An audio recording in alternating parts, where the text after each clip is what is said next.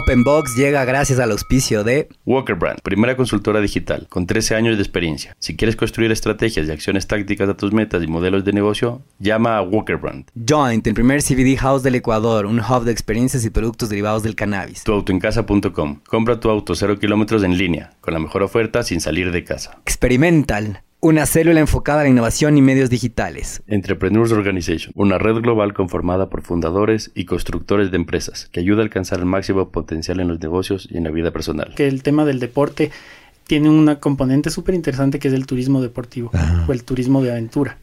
Y este turismo de aventura viene de la mano con el turismo comunitario. Y el turismo comunitario tiene mucho que ver con estas comunidades por donde pasamos, que normalmente son mm, alejadas, no Están alejadas, en los circuitos turísticos normales. No están precisamente al lado de la carretera, digamos. O no están dentro del circuito Sí. común, es decir, no es el que te vende la agencia. Ajá. No, no, es, no es al sitio del Quilotoa donde va todo el mundo. Ajá. Es al sitio del Quilotoa donde no va casi nadie.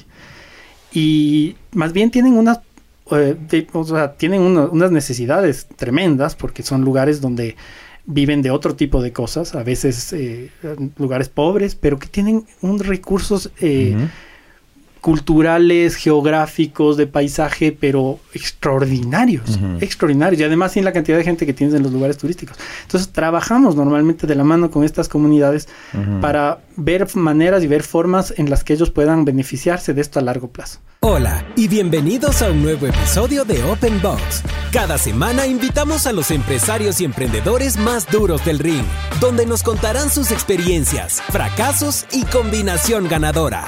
Antes de empezar, no te olvides que puedes encontrarnos en nuestra página web, openboxpodcast.com y en Instagram como openbox.podcast. Con ustedes, Luis Miguel Díaz Granados y Diego Espín.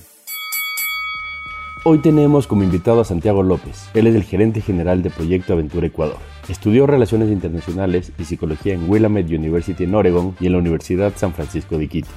De un club universitario en Estados Unidos, de trekking y backpacking, nació la inspiración para realizar la primera carrera de aventura con cuatro amigos más en Quito. Reciben gran acogida y lo que empezó como un mini proyecto se ha convertido hoy en empresa responsable de realizar la carrera de aventura que más veces consecutivas se ha realizado en el mundo, el Guairacinche. En este round, Santiago nos cuenta sobre los aprendizajes de los últimos 20 años que está dedicado a su pasión. Cómo era la organización de las primeras carreras, los primeros auspiciantes, el cuidado de cada participante, la evolución de la tecnología, lo gratificante de amar el Ecuador, y cómo hoy son ellos los responsables de que miles de personas practiquen este deporte, que gracias a Santiago, sus socios y su equipo han hecho que Ecuador nuevamente sea escogido como sede del nuevo Mundial de Aventura. Esperamos que lo disfruten. Hola con todos, bienvenidos de nuevo a Open Box. Tenemos de invitado a Santiago López, Luis, Mide- Luis Miguel Díaz Granados, mi co-host querido. ¿Cómo te va? ¿Cómo estás? Días granados y demás malas, y demás Y malas Todos hierbas. los apellidos y malas hierbas del Ecuador. ¿Cómo te va? ¿Cómo estás? Bien, bien, muy bien, contento, contento de reencontrarme con un buen amigo, Santi López, bienvenido. Yo llegué, ya estaban en gran cháchara. Para, vari- para, para variar, siempre estamos chachareando. Ajá. No sé, pero no es por atrasos. Ojo, no me sí fue para atrasos. Ya, ya hacemos grupo ¿ah? y pata y, y sacamos cosas en común. Ajá. ¿Cómo vas, Santiago? ¿Cómo te va? Ah, un gusto estar aquí con ustedes, feliz de la vida, de poder eh, compartir un rato, conversar tranquilos y pues contarles historias y pues, conocer un poco más de también de ustedes, de cómo están. No los he visto hace tiempo, así que qué chévere. Buenísimo. Oye, este, como te contamos el día en que te invitamos ya hace un ratito, eh, la idea es hoy hablar de ti, ¿no? O sea, hoy hablar de, de- del, Santi López y de dónde nació todo el tema de las carreras de aventura, qué te inspiró, eh, y, en la medida de lo posible, porque creo que va a estar dificilísimo eh, hablar del Guaira, pero separarte, ¿no? Separar al, empresario, separar al, al- al proyecto, a la empresa. Este es un podcast que lo que busca es conocer la historia de las personas que hacen empresas, que, que crecen a través de pasiones, no necesariamente que son fundadores, hay veces que hay gente que está creciendo empresas, en tu caso sí, eres fundador. ¿no? Entonces, eh, la, la conversación nos va a ser bien difícil separarle, pero... Sí, sí. Yo les quiero poner una notita en esto y es que este podcast, normalmente grabamos los podcasts en las, en las tardes eh, por muchas razones, pero este podcast estaba convocado a las 9 Y yo creo que para el Santiago debe haber sido como llegar a las 12 de la tarde, de la 12, a algún lugar, llegar a las 9. Para mí fue misión imposible llegar a las 9 a la González Álvarez desde Tumbaco. Y ya me acuerdo por qué decidí hacer un poco de home office en las mañanas. Y es que es caos absoluto. El Luismi también lo logró. Sí, yo, Increíblemente. Yo lo, yo, lo logro tranquilo. Para mí las nueve es como que ya hay veredas en la ciudad. Qué bestia, ajá, qué bestia. Siento que el Santiago ya está así, chuta. Ya, ya tengo una ya se me viene una comida ya. sí, ya estamos en media mañana. Y, ya es media mañana, ajá. tengo que sacar el fruto seco. Qué bestia, ajá. Qué vergüenza de llegar tan tarde, pero y que me haya costado tanto, pero cacho que son modelos de, de, de, estilo de vida, ¿no? Me imagino que eres madrugador. Hábitos. Hábitos. Hábitos que vienen además con, con la paternidad. Yo creo que cuando uh -huh, uno no tiene uh -huh, hijos uh -huh. es más fácil decir, bueno, voy a entrenar cuando sale el sol. Pero Ajá. cuando no puedes, porque ya tienes que preparar el desayuno, entonces tu hora de levantarte depende de la hora del desayuno de los niños y, y que se vayan al, al colegio. Entonces, normalmente mis días empiezan 5, 5 claro. y cuarto, entrenamiento y pues ahí estamos. Así que sí, media mañana. media mañana, saquemos las frutitas. ¿Entrenas todos los días, Santi? Trato de entrenar seis veces a la semana, es decir, seis días a la semana, porque también parte de los hábitos, yo Ajá. creo que parte de la, de la vida de, de, ser organizador de eventos deportivos es eh, correr eventos deportivos. Es Participar en tus propios eventos. No los míos, ah, no okay. los míos, sino ah, en, otros. En, en, otros. justamente para, claro, sí, sí, para aprender. Si participa, el resto no corren. Sí, Ajá, sí. Okay, ok, No, no puedo ser Ya. no, juez y parte. No puede ser. Pero correr de otras carreras, aprender, me encanta. Soy un explorador, creo que así es como me defino a mí. Me dicen, bueno, ¿qué haces, no? De trabajo. Siempre me pongo a pensar, no es tan Sí. fácil eh, de- describir el, el trabajo que, que hago yo, que hacemos nosotros en, en la empresa, en Proyecto Aventura. Entonces, a veces digo, bueno, soy eh, explorador. Ajá. Y explorador es, es, eh, es lo que hacemos, ¿no? Explorar todo el tiempo y, y descubrir cosas, no solamente en el campo, sino explorar cosas nuevas. Y eso es lo que hem- hemos venido haciendo en los últimos 20 años, explorar. ¿Cómo eras de niño, Santi? O sea, ¿explorabas? Yo creo que sí, de hecho sí. Eh, tengo una familia que siempre estuvo, una familia grande, de- del lado de, de mi mamá, que siempre estuvo involucrada con, con el tema de las motos desde, desde pequeños, especialmente uno de mis tíos, bueno, mi papá también, siempre estuvo involucrado con, con las motos en esa época, el enduro en Ecuador era algo que, que era nuevo también y, y que llevaba a la gente a salir de, de, de paseo, ¿no? A conocer lugares nuevos. Y, y claro, ellos desde muy pequeño me inculcaron el tema de, de la bicicleta. Practicaba bici de, de- de la bicicleta de, de la que hacíamos aquí en, en la Carolina de, La BM Saltos, la BMX. La BMX. ajá. Exactamente, la Primax. Y después eh, mi tío trajo de las primeras bicicletas de bicicletas de montaña del Ecuador. Unas, unas bicicletas que no tenían, no tenían eh, las marchas como son ahora, no tenían amortiguadores, pesadísimas y pues ya como... Y de colores. Y sí, pero hermoso. Y desde los 10, 12 años ya estábamos dándole a la bicicleta de montaña, cuando todavía no había esa afición acá. Realmente no, no, existía mucha gente que haga bicicleta de montaña. Y bueno, después un, un camino interesante de explorar y también con, con- las motos, eh, que se fue cambiando eh, esa, esa afición de las motos por descubrir de una manera diferente. Y ya en la universidad empecé a descubrir eh, las posibilidades de, de utilizar lo que tenemos en Ecuador con, con los paisajes, con la montaña, con la geografía hermosa, en, en una forma de, de vivir, en una forma de, de descubrir cosas nuevas y mostrarle a la gente cosas nuevas. Lo que pasa, lo que pasa es que las motos también, creo que el- lo lindo de las motos en esa época ¿no? y, y en general es que te llevan por parajes y paisajes que en carro no llegas, ¿no? Y, y- y te subes por caminos por reto, ¿no es cierto? En el cual normalmente no llegas. Sí, sí, eso era lo, eso era lo más lindo, ¿no es cierto? El decir, bueno, vamos de aquí a la costa y claro, sabíamos que no habían caminos, entonces era un tema de descubrir, de Ajá. lanzarse a la aventura. Así que creo que desde muy chiquito ya empecé a, a, a meterme dentro de este tema de, de descubrir cosas nuevas y eso ha sido mi vida entera. Ahora ya tenemos 20 años con la empresa y, y- y claro, no hay día de, de la semana que pase que no esté pensando en algo, en algún otro lugar. ¿Y a qué edad te dieron tu primera moto?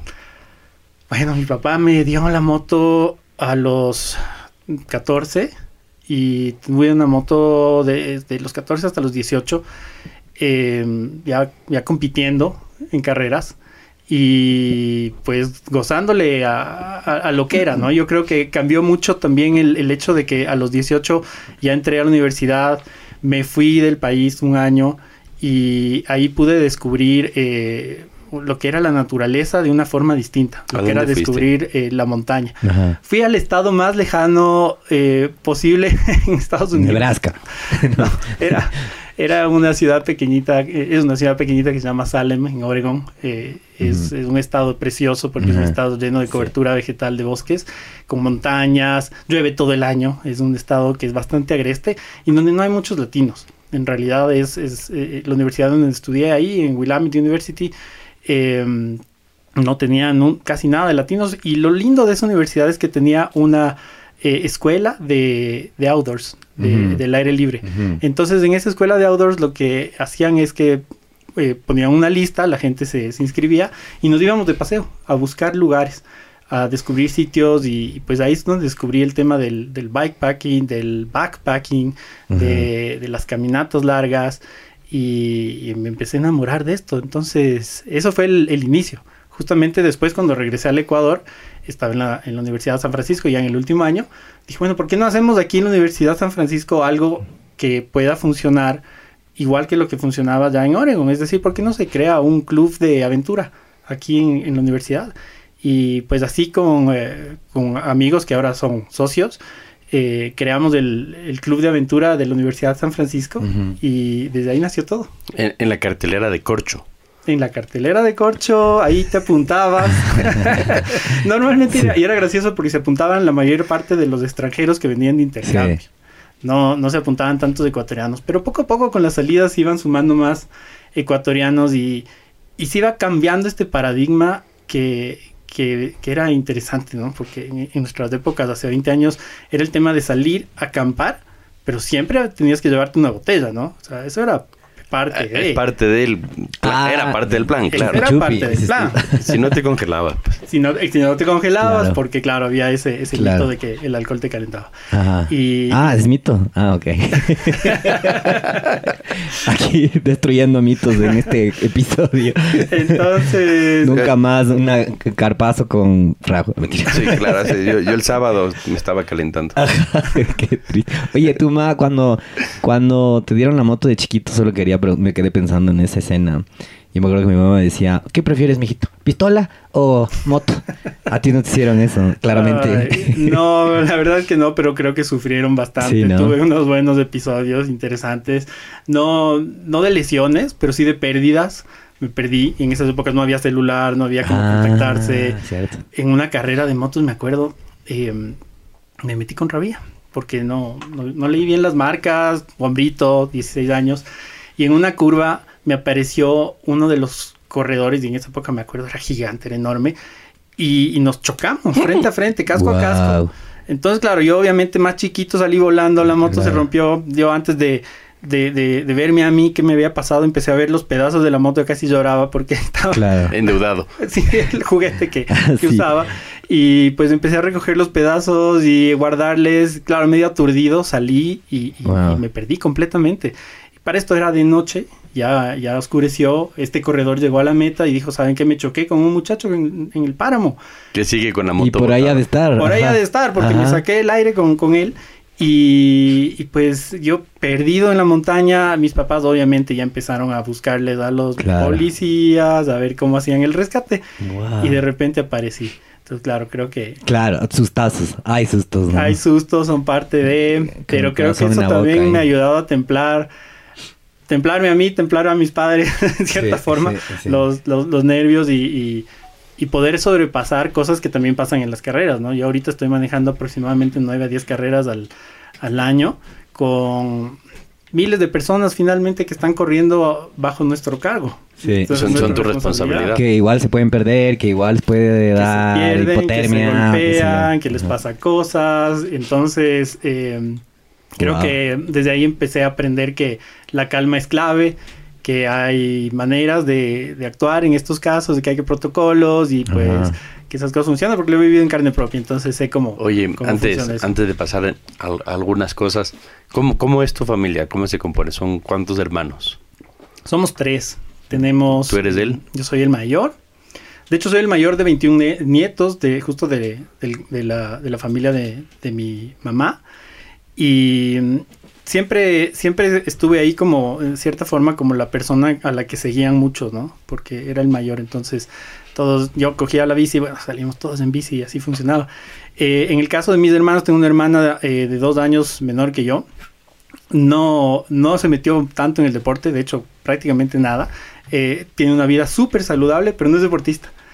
Y en cambio, el menor. El a, ese sí lo dañaste del todo, bestia, Es que este tenía 12, 12 años yo cuando él nació. Entonces, con esa diferencia, eh, el Joaquín que, que, ya, venía, ya venía creciendo, ¿no es cierto? Yo cuando ya empecé a hacer carreras, por ejemplo, cuando yo ya tenía 23 años, él, él, ya estaba, ya también ya tenía su edad, ¿no? Tenía sus, sus 12 añitos, sus 14 años y empezó a correr.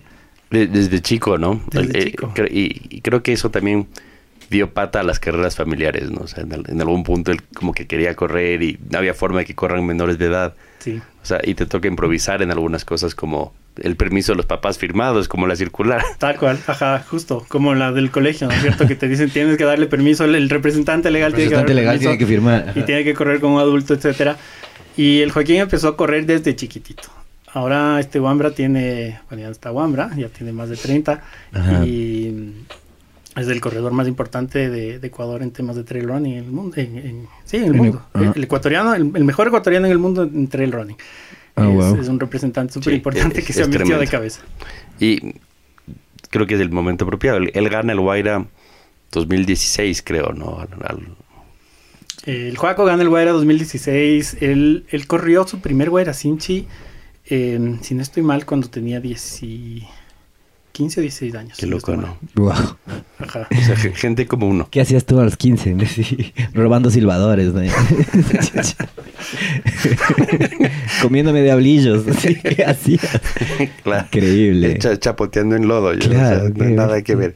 Entonces, él gana en el 2016 y para ti, ¿qué, como hermano mayor, o sea, ¿qué, qué sentimiento genera el hecho de premiar a tu hermano? ¿Me explico? Sí, bueno, siempre, siempre fue increíble verle crecer en esto.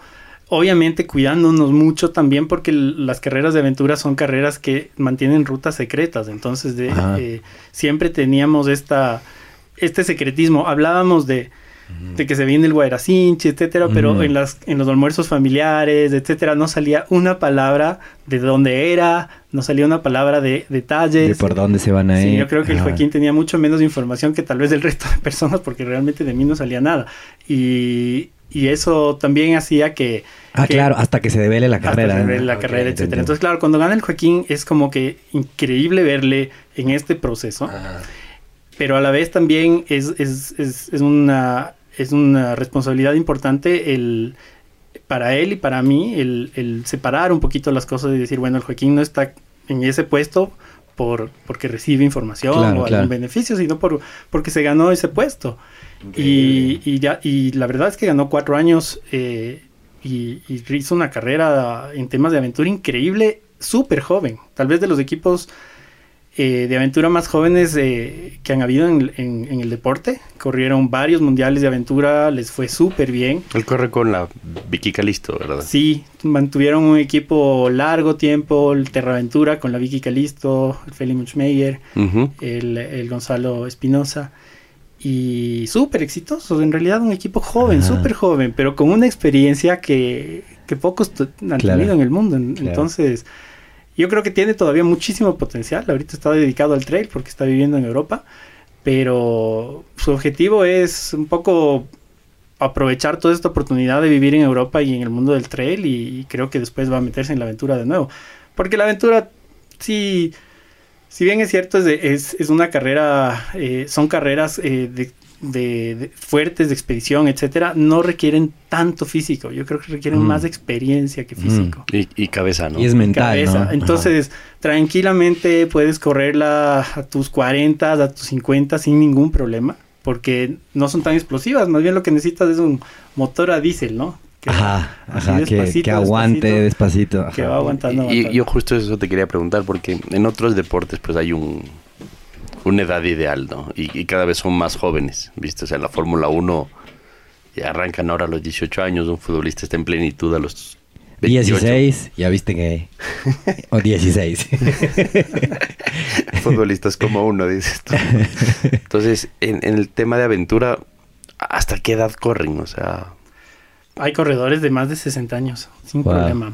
Sí, sin, sin ningún problema. O sea, yo estoy en mis 40 y creo que todavía estoy ahí y, y tengo todavía mientras aguanten las rodillitas, aguante, -huh, -huh. aguante el cuerpito, vamos ahí, ¿no? Creo que todavía hay, hay muchos años por correr. Oye, para, para no dejar pasar un tema, eh, ¿hasta cuándo es secreta la ruta en, en las carreras? Es, es, buena pregunta. La verdad es que cada vez se ha ido de alguna manera complicando la cosa más para los corredores, no para nosotros, porque nosotros hemos vivido un cambio tecnológico súper interesante. Sí súper interesante. Lo que les contaba, por ejemplo, de, de, de, ese accidente de la moto, donde no había celulares, Ajá. no había nada. Nosotros también empezamos a hacer Guaira sin, sin GPS, sin mm. eh, tecnología, sin Google Earth, sin, sin nada que nos pueda dar una referencia exacta de dónde estamos, más que, que un mapa y una brújula. Eh, y poco a poco esta tecnología va avanzando. Tenemos Ajá. ahora ya unas herramientas extraordinarias donde nos dicen dónde estamos y, y cómo nos movemos en el campo. Ajá. Y lo que empezó a pasar es que si es que les dábamos los mapas a los corredores una noche antes, uh -huh. los corredores, el capitán especialmente o el navegante, no dormía. Ya era la primera noche de, de, trabajo, de, trabajo, de esta persona porque el, el, pobre tenía que coger esos mapas y iba corriendo a buscar una computadora, se metía al Google y veía todas las 18 mil opciones que habían de, de, de, ruta. de, ruta. Hoy. Y al día siguiente le veías con unas ojeras, porque claro, no pegó el ojo y Ajá. estuvo ahí con los mapas y ya empezaba, ya empezaba con una noche menos. sin dormir, uh -huh. menos. Entonces empezábamos a cambiar eso porque claro, también es una ventaja para un, para un equipo el poder ver una pantalla de Google Earth todas estas opciones, etcétera, uh -huh. ¿cierto? Entonces uh -huh. les empezamos a dar los mapas el rato que parten. Sí. Ya eso se vuelve súper interesante. La carrera empieza el rato que ellos parten. Pero cómo... ¿Y, cómo? Ajá, y, y, ahí no tienen acceso a tecnología precisamente, a más allá del GPS. O sea, no es que se pueden... Okay. Ni siquiera el GPS. Ni siquiera el GPS. Es así, tome el mapita, Sí. Y ahí averigüe por dónde será. Ajá. Esto ah, empezó desde hace 10 años en la carrera, Ajá. en el Mundial. Ya en, en, el Mundial que hicimos aquí en el Ecuador en el 2014. Mm, lo dice así como súper ligero, ¿no? pero organizó un Mundial. en esa carrera ya, por ejemplo, no... Esa fue la de, ah, la de Arthur, ¿no? Okay. Nadie se acuerda quién Nadie ganó. Nadie se acuerda de quién ganó. Solo se acuerda se de Arturo, ah, el perro. El perro, el perro. que, que, recién se murió, creo. Sí, sí, sí. sí ya les puedo ajá. contar más de la historia de Arthur, que es interesante. Está bueno. Pero, pero en esa carrera, por ejemplo, ya los de corredores era, era obvio que iban a correr a buscar ayudas tecnológicas, entonces les encerramos antes de la partida. Ajá. Le hicimos un encierro tecnológico que se llama lockdown Mm. Y en este lockdown se les entrega los mapas, pero ya pasan por un filtro en donde no tienen absolutamente nada de apoyo. No pueden tener apoyos externos, uh -huh. no pueden tener a nadie con un celular al lado, no pueden ellos tener nada, nada de aparatos que les dé su, su, ubicación. Solamente saben la altura, tienen el mapa y la brújula. Están ahí absolutamente autónomos y ellos arman su estrategia en base a eso. Oye, wow. pero a ver, yo vas, vas bien rápido como buena carrera de aventura. Entonces, arranca, ¿en, ¿en, qué año es el primer Guaira Sinche? A ver, sí, vamos, vamos ordenándoles. El 2003, eh, yo regreso ya de, de Oregon, hacemos este año en donde creamos este club de aventura y el gobierno estudiantil de la Universidad de San Francisco uh -huh. nos da el primer apoyo porque éramos guambritos, ¿no? Uh -huh. También eh, eh, las carreras se componen de dos cosas, se uh -huh. componen de corredores, pero también se componen de auspicios. Auspiciantes. Exactamente. sí. Y los auspiciantes requieren de cobertura de medios uh -huh. de comunicación y de, y de difusión. Uh -huh. Entonces, al principio no entendíamos mucho esto, ¿no? Claro. Nos lanzamos como, o sea, realmente en, el, en, la universidad, como sin mucha experiencia. Yo estudié Relaciones Internacionales y Psicología, uh -huh. entonces tampoco estaba dentro de, de, de mi rama el tema de, de, manejar eventos o proyectos. ¿Por, ¿Por qué estudiaste eso? O ir a visitar auspiciantes este es el media kit de la carrera. y, y, te lo, y, te lo, vendían psicológicamente. Ajá, ya, ya no, te respondo por qué estudié eso, pero... PNL ahí, a ver. Puta. Pero al principio, claro, el, los primeros auspicios fue ir a tocar la puerta, Ajá. super juniors, nosotros Ajá. chiquitos, ¿no? Y ahí eh, a, a, decirles, bueno, necesitamos auspicio. ¿Quiénes son ustedes? Ajá. Y- y está, la- está muy pelados. aquí. La, carta de presentación básicamente era el gobierno estudiantil de la Universidad de San. Francisco. Entonces, el gobierno de la universidad eh, nos, nos avala y nos dice, bueno, el gobierno estudiantil de la Universidad de San Francisco está apoyando esta, esta, esta carrera, ¿no? no era un emprendimiento, no tenía un objetivo de ser un negocio en absoluto, simplemente era, era una pasión de, y, y con una visión y misión bastante claras. Yo creo que desde un inicio, que era, ese fue lo más interesante, porque hasta ahorita, después de 20 años, se mantiene, que es el tema de descubrir el Ecuador profundo de una manera distinta. Sí. Eh, y, y eso, y eso era, era parte esencial de lo que buscábamos, es decir, cambiar este paradigma de, del, del, eh, del camping con chupe, ¿no es cierto? Ajá, ajá, ajá, ajá. a buscar salir. vamos a la laguna a chupar y volvemos. Exacto, a salir a, la, salir a la naturaleza, a descubrir lugares nuevos y Ajá. aprender a descubrir eh, estos, estos espacios y aprender a quererlos haciendo deporte y cambiando tu vida. Y, y ahí, ahí nació el Guairacinchi con un par de, de toques de puertas y la verdad es que nos abrieron las, las puertas bastante rápido. Sí, ¿Con, sí. quién, ¿Con quiénes nace? Nace con... ¿Puedo decir marcas? Sí. Todo, Sí, pues, futuros auspiciantes de Open Box. Excelente. Empieza con, con un gran amigo Miguel López que trabajaba en Energizer. Mm. Entonces, Cierto, esta marca, esta marca eh, y, y el Miguel nos dice, wow, qué bestia, qué increíble esta, esta historia, eh, esto que van a hacer, esta carrera, yo quiero correr. Entonces fue, ya, chévere, Ah, quiero correr. quiero correr. Y era Entonces, ideal porque tienen estas linternitas chiquitas que no Sí, iluminaban las nada. de la frente. Por ¿Quién? supuesto, unas linternas que en esa época no alumbraban nada, ¿no? Nada, Pero no. eran buenísimas, hasta Sí. siguen siendo buenísimas. Sí. No alumbran mucho, pero son extraordinarias. Y este, e- e- este, Yo, este- yo- esta yo- marca... yo hago un medio paréntesis. ¿Para qué sirve la luz roja? Uy, cuando estás en la costa con los mosquitos, adoras la luz roja. Ah, sí. La luz blanca es como, ven a mí. Ven a mí, ven a matarme. Ajá. Ah, wow. Sí. Ok. Entonces la luz roja, sí, la adoras, la adoras cuando estás Con en- razón, yo a los en la costa. 2800 metros no le encuentro sentido. Especialmente cuando paras, es, es increíble ver el cambio. Eh, entonces, claro, Miguel nos apoya, eh, nos auspicia, o la siguiente marca que nos apoya es Tatú, que en esa época era una- un local pequeñito en, eh, en la Mariscal, chiquitito, y Tatú nos apoya. Ah, el tatú original. Ajá. Tatú, Tatú. Ajá. y, um, y Chevrolet.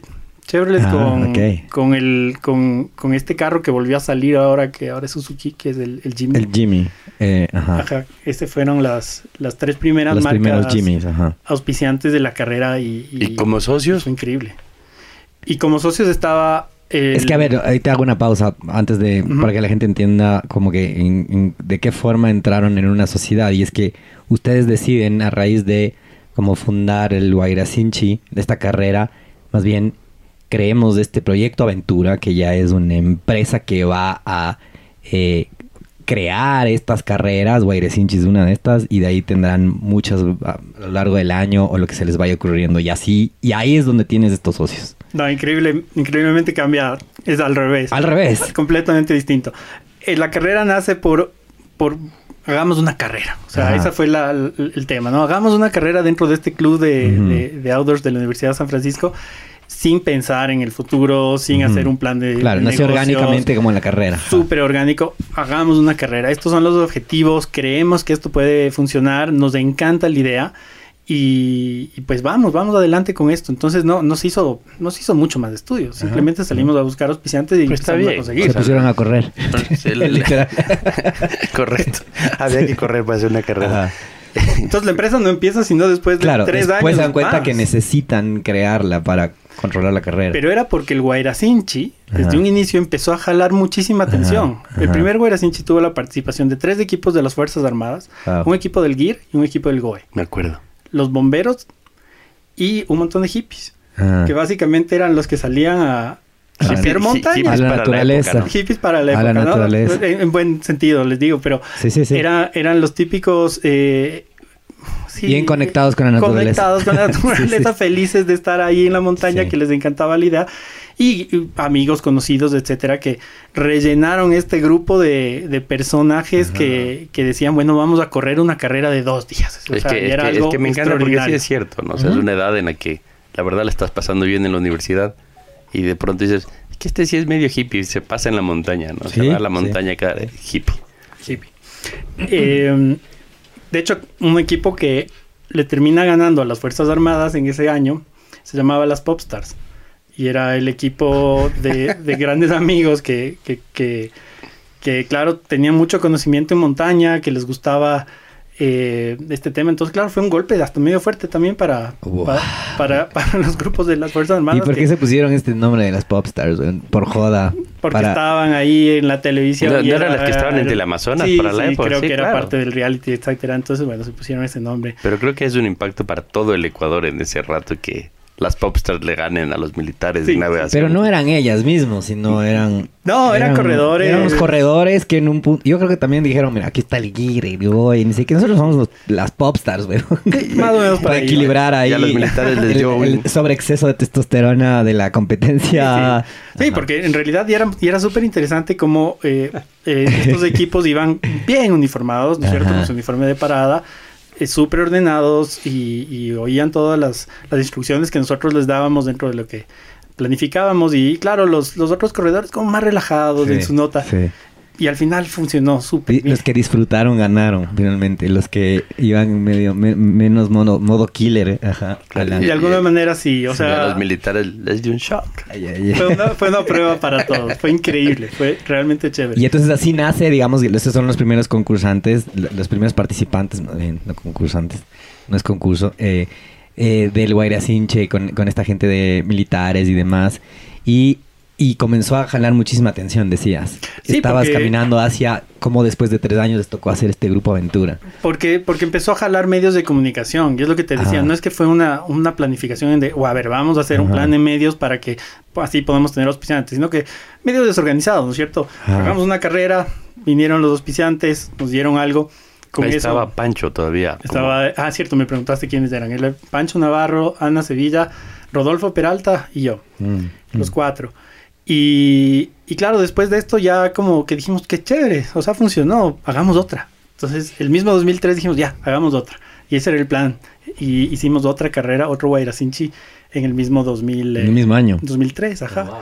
Y en esa carrera tuvimos más personajes, y personajes ya más de, eh, de montaña. Corrió el Iván Vallejo, corrió la. Diana Magraz, Ujú. corrió, ah, bueno, algunos personajes más. eh, y, y- esto ya se empezaba a componer en, en grupos de diferentes personas, diferentes lugares, que, que le veían al Guairacinchi como algo extraordinario, como, ok, podemos hacer en Ecuador cosas diferentes que no se habían hecho antes y podemos competir de una manera distinta. Pero hasta ese punto siempre serranos, ¿verdad? O sea, es como que el Guaira, por su naturaleza y haber nacido en las montañas, la mayor parte de los equipos iniciales eran de la sierra, ¿verdad? Eso pregunta el guayaco, by the way, ¿no? Es que siento un poco de regionalismo. Estoy Es- sintiendo. Buena pregunta, pero sabes que si había gente de. Empezó a venir gente de la costa desde el tercer Guairacinchi. Eh, el nos- Vinicio Alvarado. El Vinicio Alvarado corrió un par de Guairacinchis eh, con un equipo que se llamaba Cuyiguana, era una mezcla entre serranos y quiteños. Cuyihuana. Sí. Cuy Iguana. Cuy Iguana. Iguana. Ajá.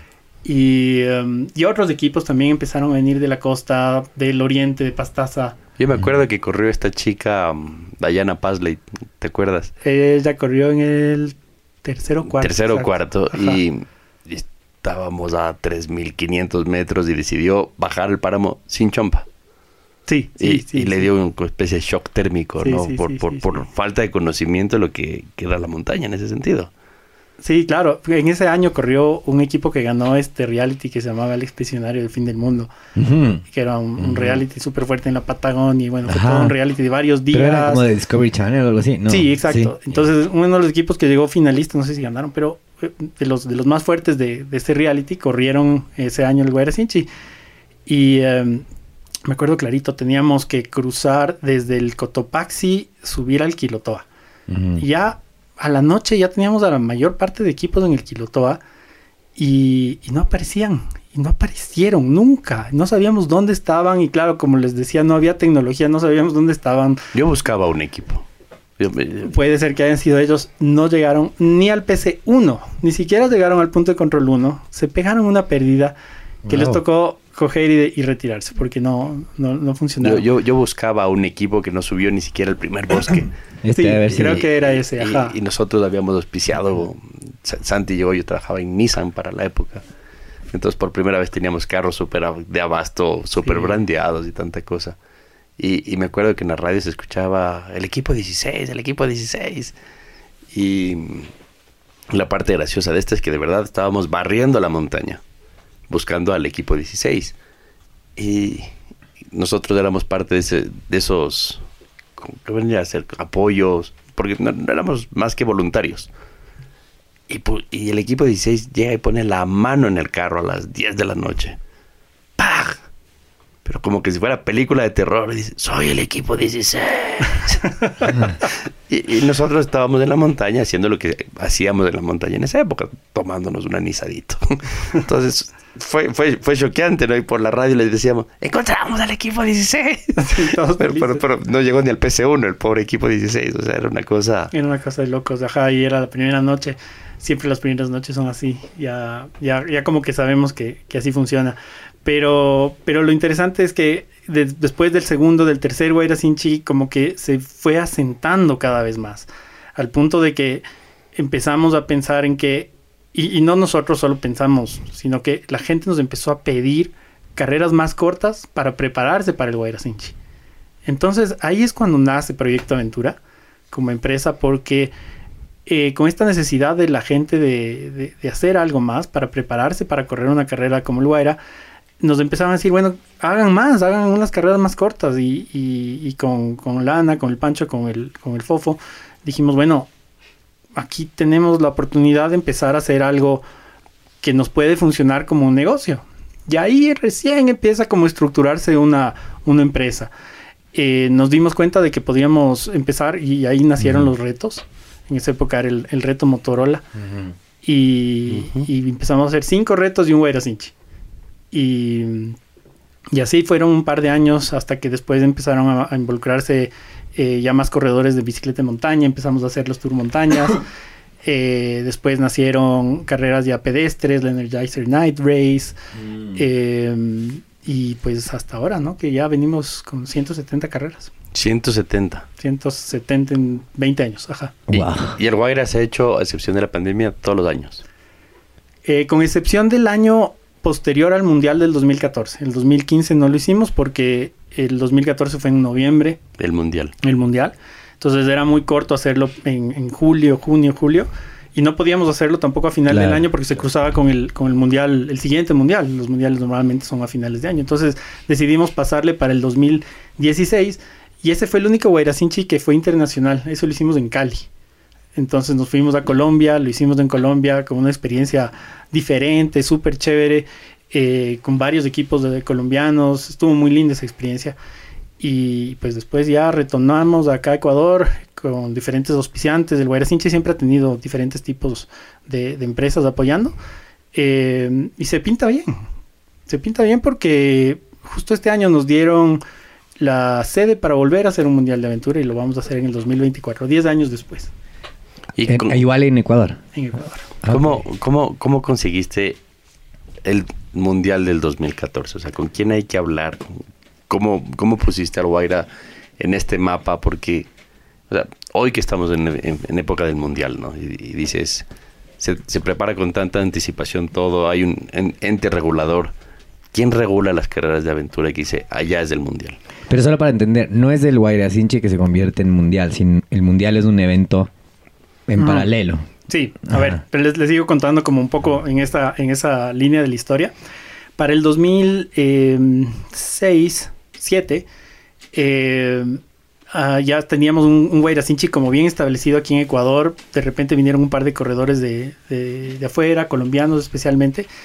Y había una organización internacional que es la que manejaba todas las carreras de aventura, que uh -huh. se llama RWS, la Adventure Race World Series. Entonces, yo me acuerdo una, una tarde que estábamos reunidos con, con los socios eh, y estábamos como analizando qué, qué hacíamos, cuáles eran los pasos a seguir. Y, ahí se me ocurrió y les digo, oigan, me tengo que ir a Brasil, me tengo que ir a Brasil porque ahí va a ser el próximo mundial. Y, y salió una oportunidad de que iba a correr un equipo ecuatoriano. Entonces le, le, dije al equipo ecuatoriano, vean, yo soy su abasto. En esa época se usaban abastos ajá, todavía, ajá. es decir, tenías un carro de, de, asistencia. Eso, eso profundicemos luego, ¿por qué desaparecieron ya? Después les cuento eso, pero okay. en esa época había todavía, entonces le dije, vean, me voy de abasto con este equipo, me hago, me hago parte de, del equipo al Mundial en, en, Brasil en el 2008. Y ahí voy a hablar con los dueños del, del circuito mundial para ver qué, qué, ofrecen, a ver si es que podemos hacerle al Guairacinchi parte de un circuito mundial. Creo que es tal vez de las primeras licencias internacionales que, que vinieron acá al Ecuador. Entonces me fui lejísimos, llegamos a, a un estado que se llama eh, eh, Ceará y Piauí, que queda cerca de Belém. Entonces, por fortaleza, bueno, es un viaje eterno Wow. en un desierto espectacular Wow. eh, en, la, en la parte norte de Brasil. Y en este sitio, en un- unas playas hermosas que se llaman Jericoacoara, ahí se dio el Mundial de Aventura y pues tuvimos una experiencia hermosa, súper caliente el sitio, hermosa, hermosa la experiencia. El equipo le fue bien al equipo ecuatoriano. Y ahí me reuní con el dueño del Circuito Mundial de Carreras de Aventura y le propuse, le dije, mira, ya venimos haciendo esto desde el 2003, ya tenemos un montón de experiencia, queremos ser parte del Circuito Mundial de Carreras de Aventura. Lo analizaron, revisaron nuestro, nues- nuestro, experiencia, nuestro, nuestro palmarés en hacer carreras y, y nos dijeron, sí, ya, listo, tienen el visto bueno, vamos. Entonces, desde el 2009 ya somos parte del Circuito Mundial de Carreras de Aventura y, y desde ahí fue creciendo esto hasta que aplicamos para ser Mundial de Aventura para el 2014. Ya habíamos Mm. perdido antes, nos habían ganado, Francia nos ganó la sede anterior.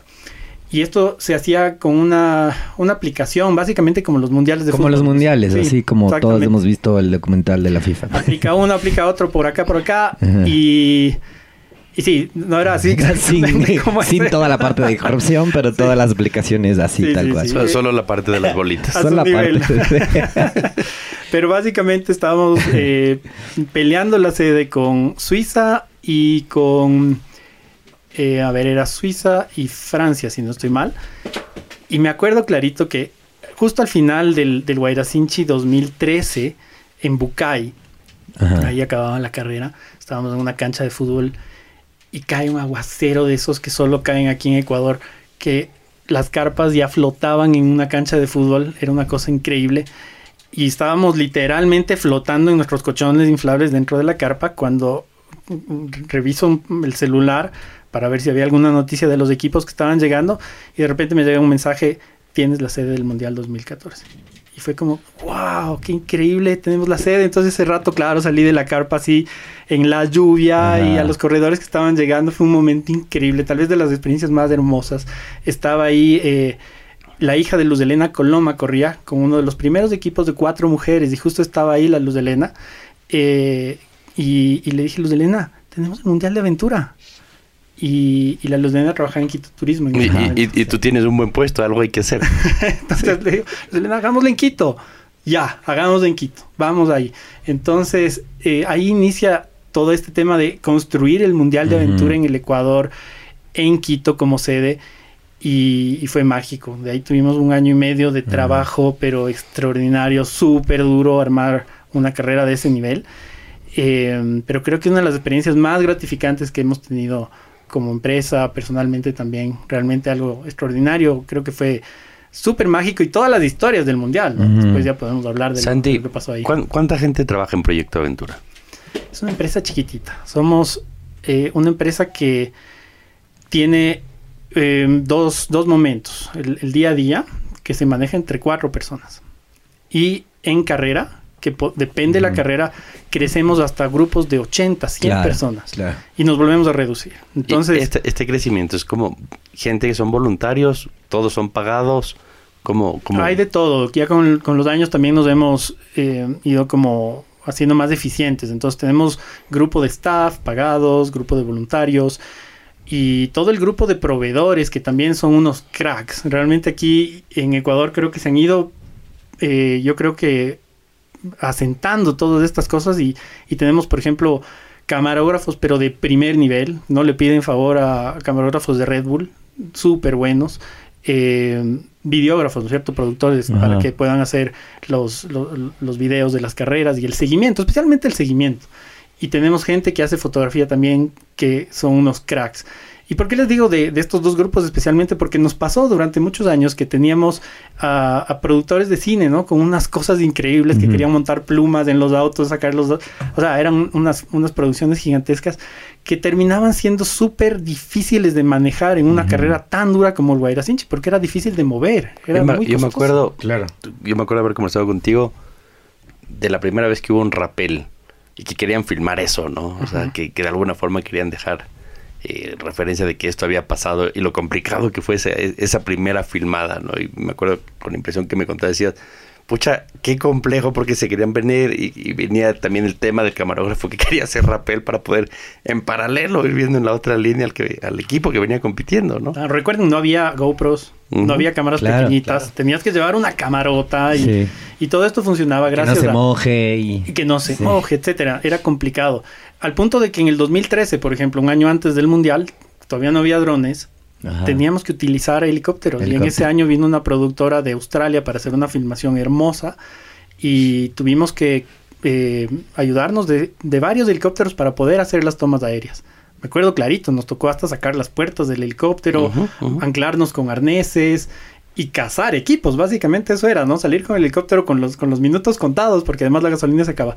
Y tienes que buscarles en la montaña a ver dónde estaban. Y cuando los encontrabas era como que ahí está, vamos. Y te ponías de lado con el helicóptero y el camarógrafo literalmente colgado fuera del helicóptero a ver si sacaba una buena toma. Como el Dakar en sus inicios. Sí, o sea, así, Más o menos. funcionaba. ¿no? Oye, este, y, tú eres súper consciente de, de, este entorno de trabajo que generan, o sea, o, o sea, porque son camarógrafos, son proveedores, son suministros, es staff, o sea, mueven un montón de familias y un montón de gente alrededor de las carreras, ¿no? O sea... Sí, y además como ya son eh, constantes, ¿no? Las carreras ya no solamente es una guaira hincha al año, que es lo que pasaba al inicio, sino que ya tenemos un, como una, un grupo de carreras que ya ya se dan durante varios meses en el año, entonces ya tenemos estructuras y trabajamos con estos proveedores de la mano y ellos obviamente viven también de esto, entonces para ellos ya es fundamental que esto funcione también así.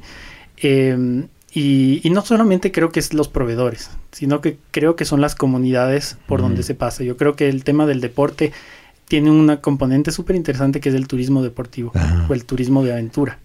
Y este turismo de aventura viene de la mano con el turismo comunitario. Y el turismo comunitario tiene mucho que ver con estas comunidades por donde pasamos, que normalmente son mm, alejadas, no están, en los circuitos turísticos normales. No están precisamente al lado de la carretera, digamos. O no están dentro del circuito común, es decir, no es el que te vende la agencia. Ajá. No, no, es, no es al sitio del Quilotoa donde va todo el mundo. Es al sitio del Quilotoa donde no va casi nadie.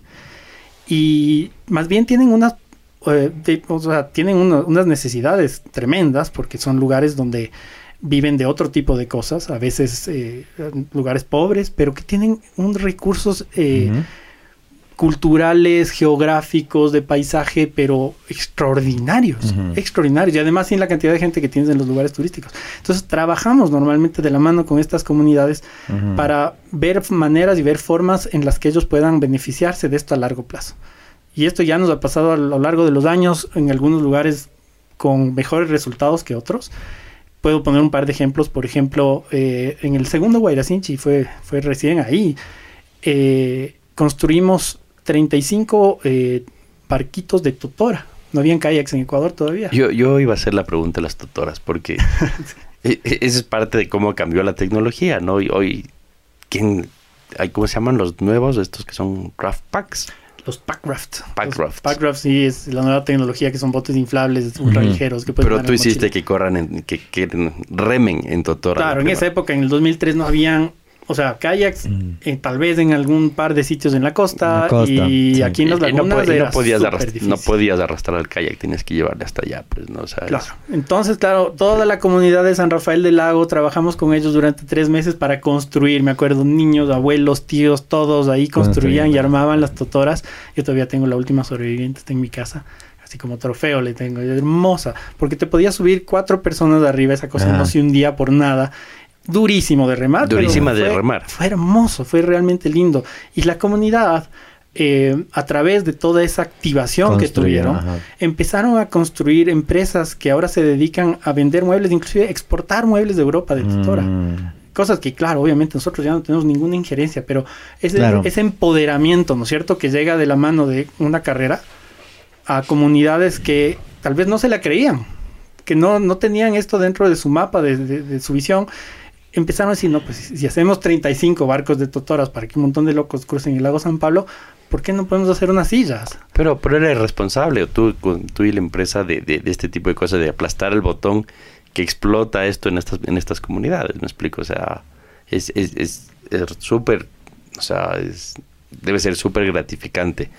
Es, es gratificante, es hermoso. A veces no es tan gratificante cuando las cosas no funcionan. O sea, si es que encontramos comunidades que, que tal vez ya cambian de, personas que manejan, que con, diferentes visiones, que, que, se van hacia otros lados, ¿no? Que, que, que no lo ven con buenos ojos el que la gente pase por esas tierras y empiezan a hacer otras cosas. Pero la mayor parte de veces estas comunidades se abren a estas posibilidades.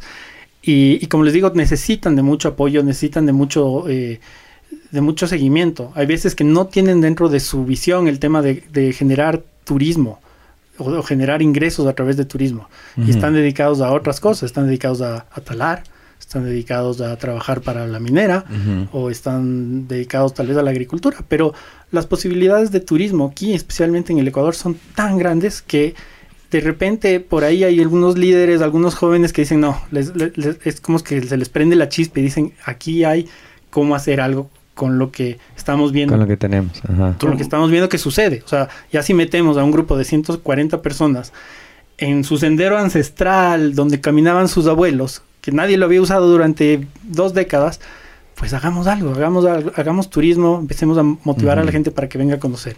Esto, esta experiencia la tuvimos en el Tena también, recién con el último Hueracinchi, en donde, y esta historia es hermosa, me encanta, porque de repente necesitábamos un trekking, ¿no? En mi planificación de ruta nos hacía falta una caminata en la mitad de una bici súper larga. Y, y ahora con la tecnología ya puedo coger el... El dron. Más que el dron, Ah, puedo no, coger el Google, Earth Earth. Y empezar a investigar. Entonces empezaba así a buscar lugares y de repente veo una línea Perfectamente recta. perfectamente recta en la mitad del río Misaguallí, pero en un lugar donde no había senderos, no había casas, no había nada. Entonces le llamo al Fofo, que es, que es mi socio, y le digo, Fofo, este es el sitio, tenemos que ir a conocer ese puente, vamos. Entonces nos fuimos y, y armamos un equipo por el un lado, por una comunidad que se llama Itaca Salazar, y yo me metí por el otro, por una comunidad que se llama Machacoyaco. Y armamos ahí con los grupos, con la gente que medio conocía, medio conocía, y nos lanzamos al puente. Sin mucha comunicación, simplemente el objetivo era encontrarnos ahí. Y claro, después de tres, cuatro horas de caminar, medio machetear, encontrar las, las huellas, de repente yo llego a un sitio donde está absolutamente cerrado. Estábamos con machetes, entonces estábamos abriendo y, el- y la persona que, que venía delante mío me dice, sí, ahí está el puente y estoy seguro, eso me han contado.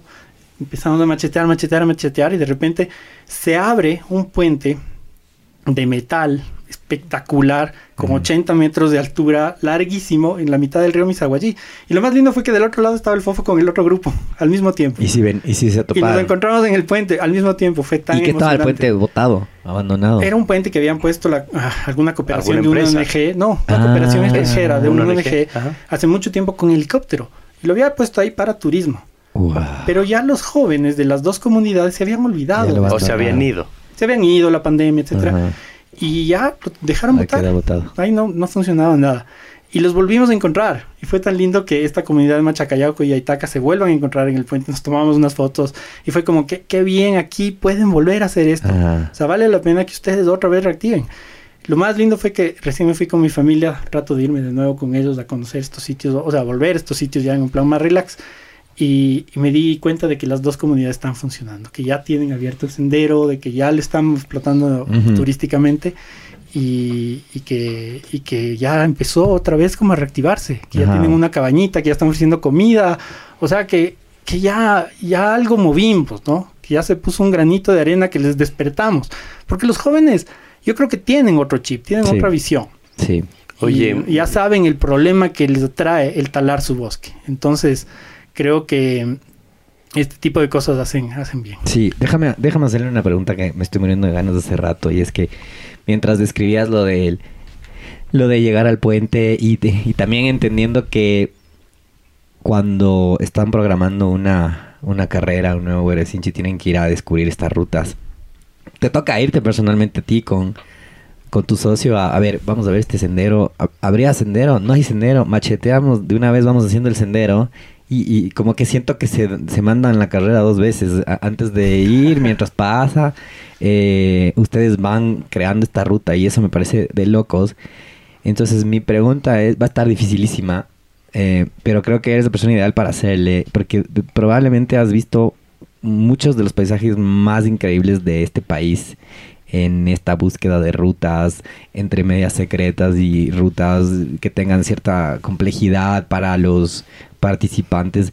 Te deben haber caído unos aguaceros de locos como el que contaste. Em, te deben haber caído unos atardeceres espectaculares, o amaneceres increíbles, noches estrelladas de lo que...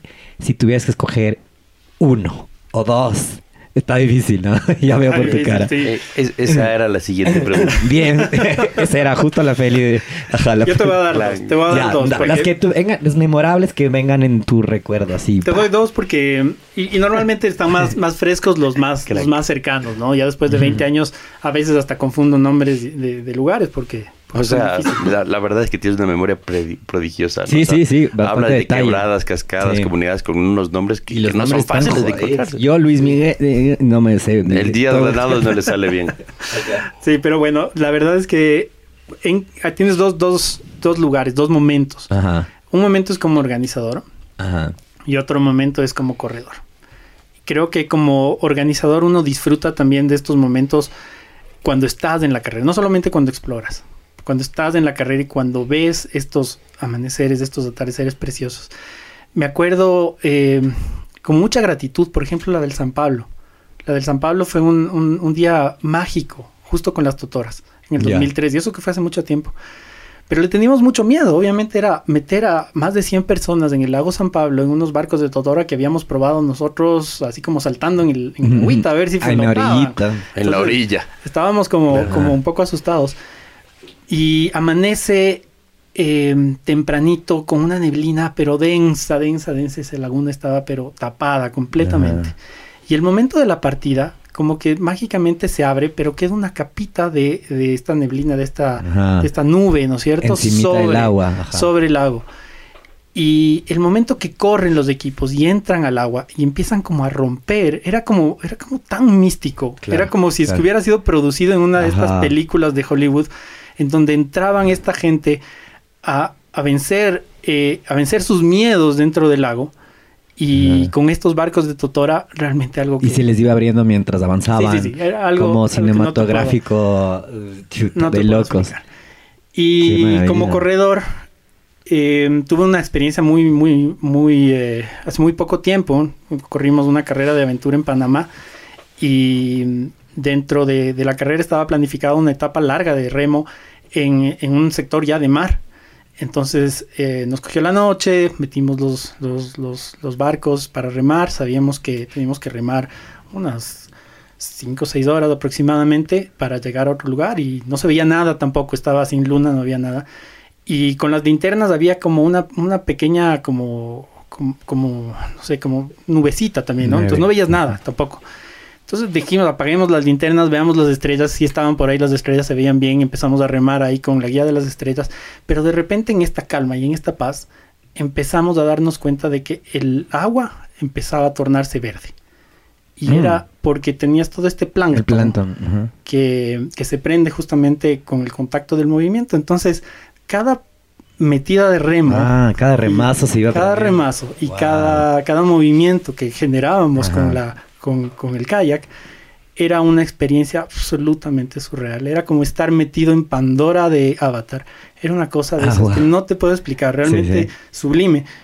Y, y claro, esas cosas te quedan en la memoria, ¿no? Hay, hay momentos lindos como esos que, que uno recuerda, momentos oscuros también, uno pasa Claro. por sitios y momentos tan, tan pesados, ¿no?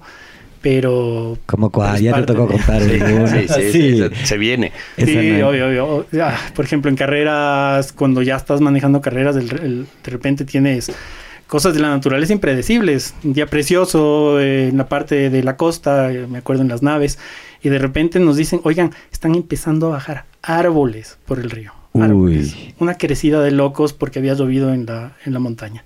y teníamos metidos, si no me acuerdo, unos 10 o 15 kayaks en el río.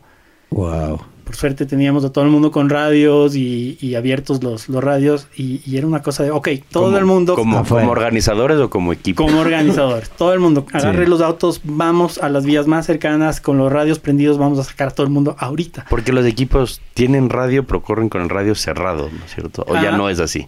Corren con el radio cerrado y apagado, con excepción de los ríos. Porque en los ríos puedes Puede pasar este, esto. este tipo de cosas. Entonces, logramos sacar a todo el mundo, pero fue uno de esos, de esos sustos, ¿no? Claro, Porque se nos claro. venía una crecida del río monstruosa y teníamos gente en el agua. Entonces, te digo, estos son momentos son, son oscuros, son como... Sí, sí. Te da mucho susto, te da, te da, te da mucha, una sensación horrible, pero de repente todo sale bien. Eh, por suerte, pensamos mucho, mucho, mucho siempre antes de armar las carreras en todas estas posibilidades. Entonces tenemos como bastante cubierto. Pero siempre están esos sustos, ¿no? Y la primera noche de los Guairasinchis, yo creo que para corredores y para dura. organizadores es terrible. Siempre pasan cosas, ese, sacarse ese susto, ¿no? Claro, destemplarse. eh, eh, están- Destemplarse, es como... La primera cachetada de Sí. ya, que al día siguiente ya están, ya están, ya lo sufrieron. Y literalmente, cuando sale el sol, se te arregla la vida. A ver, yo te... Así funciona. La segunda pregunta era si es que te digo, mira, esta, esta casa está prefabricada. Y así como pusió- puso esta ONG que se mandó en helicóptero el puente.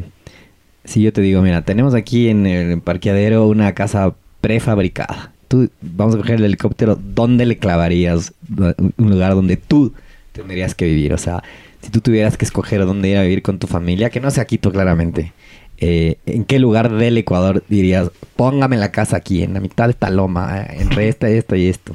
Entonces me quisiera retirar. Ajá. ¿No es cierto? te quisiera retirar. Mm. Uah, para mí siempre estar lejos de la ciudad es, es, es como una delicia, ¿no? El no tener autos, no tener eh, nada, no tener tecnología. Ajá. Estos son las- los momentos de paz y calma que, que realmente son valiosos. Son pocos, ¿no? Ahora en, en la vida son bien pocos. Eso es lo que me gusta, por ejemplo, de correr. Cuando corro no tengo tecnología. Yo creo que eso es mucho de lo que aprecian los corredores. El Ajá. desconectarse completamente de, de la realidad, de la vida, por momentos.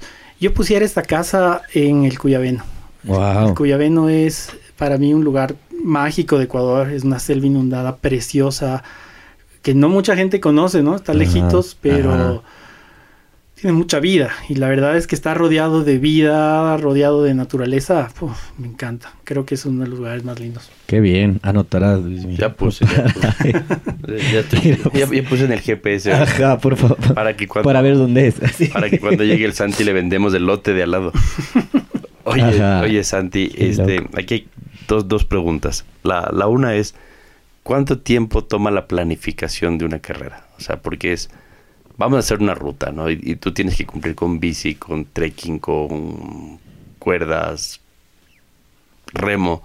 ¿Cuánto tiempo toma? Y, y- Cada vez menos, Luismi. Eh, la tecnología ayuda también y la experiencia. Al final ya son 20 años, entonces manejamos ahorita una base de datos de, de rutas bastante grande, especialmente de la parte centro-norte de Ecuador.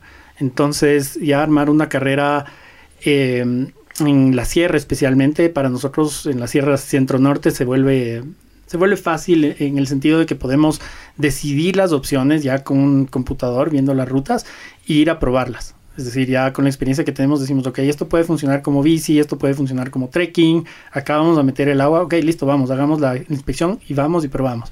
Eso no pasaba antes, antes era prueba ¿Cuánto y tiempo error. tomaba?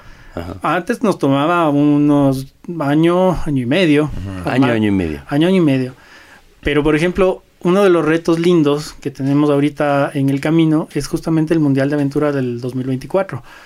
Porque dentro de, los, de las cosas, y nos encanta estar fuera de salirnos de nuestra zona de confort, yo no sé, porque es como una pasión en realidad. Es- eso se llama emprendimiento. sí, Sí, o pero... sea, cual- cualquier cosa que parezca difícil, uno dice, uy, qué rico. Ajá, es sí. como que éntrale. Ajá. Sí, Sí. Porque... de- O te dicen, quiero- no, sabes que no creo que vayan a poder hacer este mundial. Ah, no, Puta. venga. Hágale, papito. No has dicho nada. Claro, Ajá. entonces nos dan la sede y con el FOFO decimos, bueno, ¿y dónde hacemos esto? Hay que hacer en el sur. No conocemos el sur. Ah, vamos al sur del Ecuador. O sea, lo conozco, conozco Cuenca, conozco Loja, conozco varios sitios, pero no conocemos el, sur profundo. Así que tenemos un reto hermoso en dos años, nos va a tomar un montón de tiempo, de hecho ya lo estamos planificando desde ahorita. Y ahí va a ser el mundial, ahí va a ser el mundial de aventura, tenemos unas... cuatro, cinco, una, una, primicia. Sí. Bien, ajá. Cuatro o cinco provincias extraordinarias sin tanta altura y de terreno, digamos, virgen para explorar para nosotros. Entonces creo que se convierte en el PhD ahorita ya, ese es, ese es el objetivo. Para ustedes. Oye, y dentro de esta etapa de planificación, dentro de esta etapa de organización, pasas bastante tiempo fuera de la familia. No tanto. ¿Cómo funciona? No tanto, funciona, funciona de una manera bastante, digamos, orgánica, porque los paseos familiares se convierten en trabajo, se convierten en exploración también. Entonces, nos encanta salir, por suerte mis hijos también tienen la edad para también cogerles, subirles al carro y vamos, ¿no? Sin que se quejen mucho. Y Sin que puedan decidir tampoco si se quieren quedar. Eh, ya vamos a ver más tarde, pero por el momento está así. Y, y los, los, los, fines de semana son, bueno, vamos acá, vamos acá, y de ahí salen carreras. O sea, del paseo familiar, de ir a descubrir la cascada, de ir a, a caminar por aquí, por allá. Empiezan a salir sedes, empiezan a salir carreras, empiezan a salir opciones, eh, contactos, etcétera. Entonces, yo creo que para mí, y es súper importante, yo creo que para, para, mi socio Rodolfo también es, es clave, eh, es mantener un balance súper equilibrado entre familia y trabajo. Tenemos obviamente carreras que son fines de semana, entonces de alguna manera compensamos eso con otros fines de semana, dedicarlos 100% a ellos, ¿no? Sin, sin estrés. Y el día a día también, o sea, yo creo que eso también nos, ayudó a la pandemia, ¿no? Entender un poco de cómo balancear esto, este tema del, trabajo, del crecimiento de, una empresa con eh, la familia. Cómo, cómo hacer que eso funcione, cómo llegar a un equilibrio, cómo entrenar para una carrera sin que eso afecte el, tema familiar. Porque tu esposa también trabaja. Y bastante. Entonces, al final, este mundo está hecho para... E, e, es chistoso porque el sistema aquí está estructurado para que tú trabajes como si no tuvieras hijos. Y para que críes hijos como si no tuvieras trabajo. Entonces a veces las dos cosas no... no sí, sí, nunca hacen match. No hacen match, son difíciles.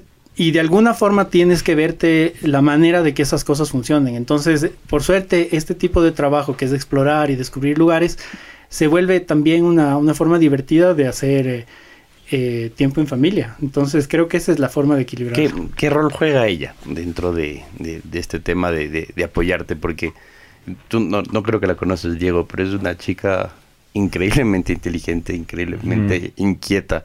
Creo que va en la segunda o tercera maestría.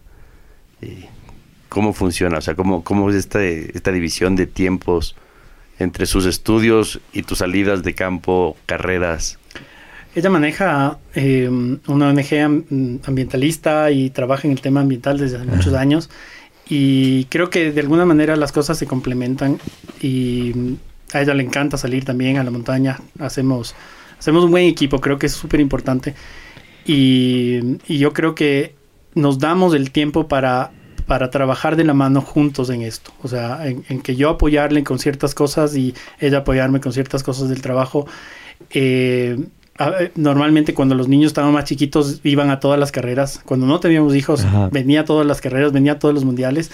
y de hecho, ella manejó la parte, parecía que era la parte suave, ella estaba embarazada de nuestro primer hijo aquí en, en Quito cuando fue el Mundial de Aventura. Y le dije, no, no, quédate en la casa porque no, no te vas a venir a toda la ruta, mejor quédate en la casa y maneja aquí.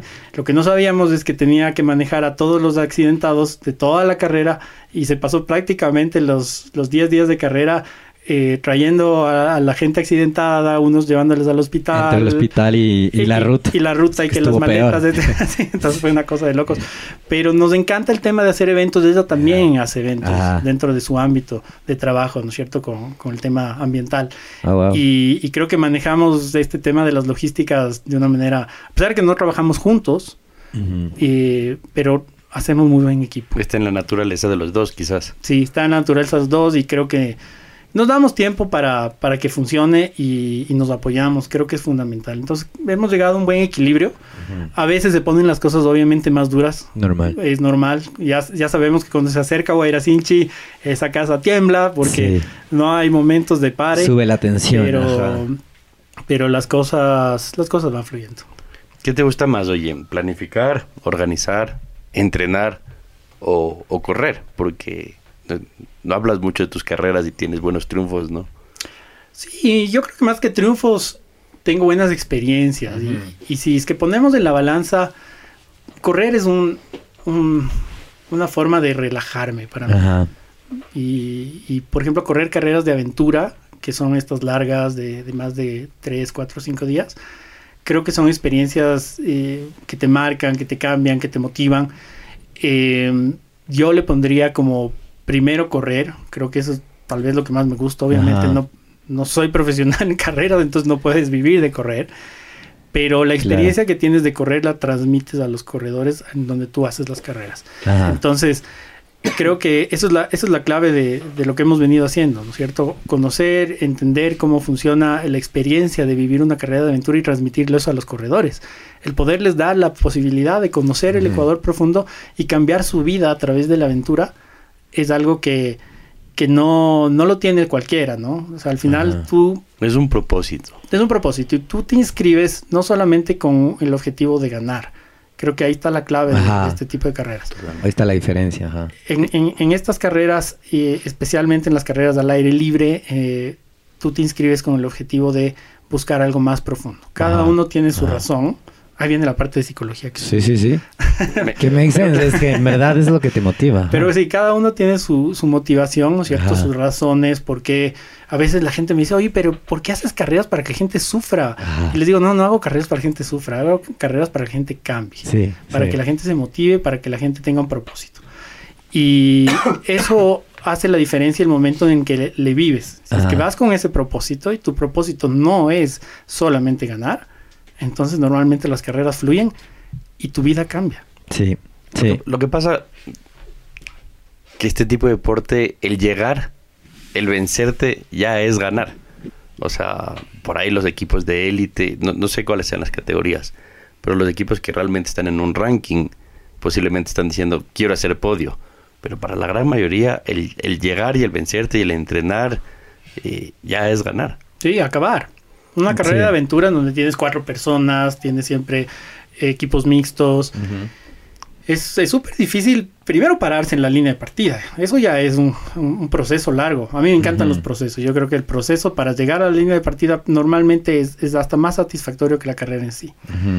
Y después ya el correr la carrera, sobrellevarla, poder decir, bueno, crucé la meta, sea como sea, crucé la meta, no importa el tiempo, no importa el lugar, ya es un triunfazo Sí. Es, es un objetivo enorme. Hemos tenido Guairacinches donde has llegado más, eh, solamente has llegado a la meta, la ruta completa, 30% de la carrera. Wow. Y no es que le hemos hecho para que solamente llegue el 30%, sino que las circunstancias a veces se dan para que eso pase, ¿no es cierto? El clima, etcétera. Eh, entonces, claro, ya lograr vencerte a ti mismo y lograr conquistar un Guairacinchi ya termina siendo algo... uf, Oye, una, una de las cosas, yo nunca... O sea, no- Yo nunca no- he. Yo nunca he. Ajá. Entonces, entonces, y un vasito de agua. Entonces, el ¿cuánta gente corre una de estas carreras de aventura? Llega y, y te odian. ¿Y cuánta gente? ¿Y cuánta gente? Es lo común, normalmente. ¿Y te dolieron las orejas? es que claro, tienes, tienes momentos. Es que como ustedes diseñan la ruta, ¿no? O sea, Nosotros como que diseñamos. si es que te toca bajar una quebrada y esta después te toca subir, es culpa suya. Sí, claro. Pero como te digo, no diseñamos las carreras para que la gente Claro, sufra. claro, no. Ese no es el sí debe provocar una cascarita por ahí, ¿no? Así como, esto les Siempre, complica. no, y, y- y depende de, de- de tu ánimo, depende de qué momento estés, depende de tu Ajá. vida, depende de tu familia, depende de, de- de tus circunstancias, ¿no es cierto? En tu vida Ajá. como corredor. Estoy hablando ya poniéndome los zapatos de los corredores.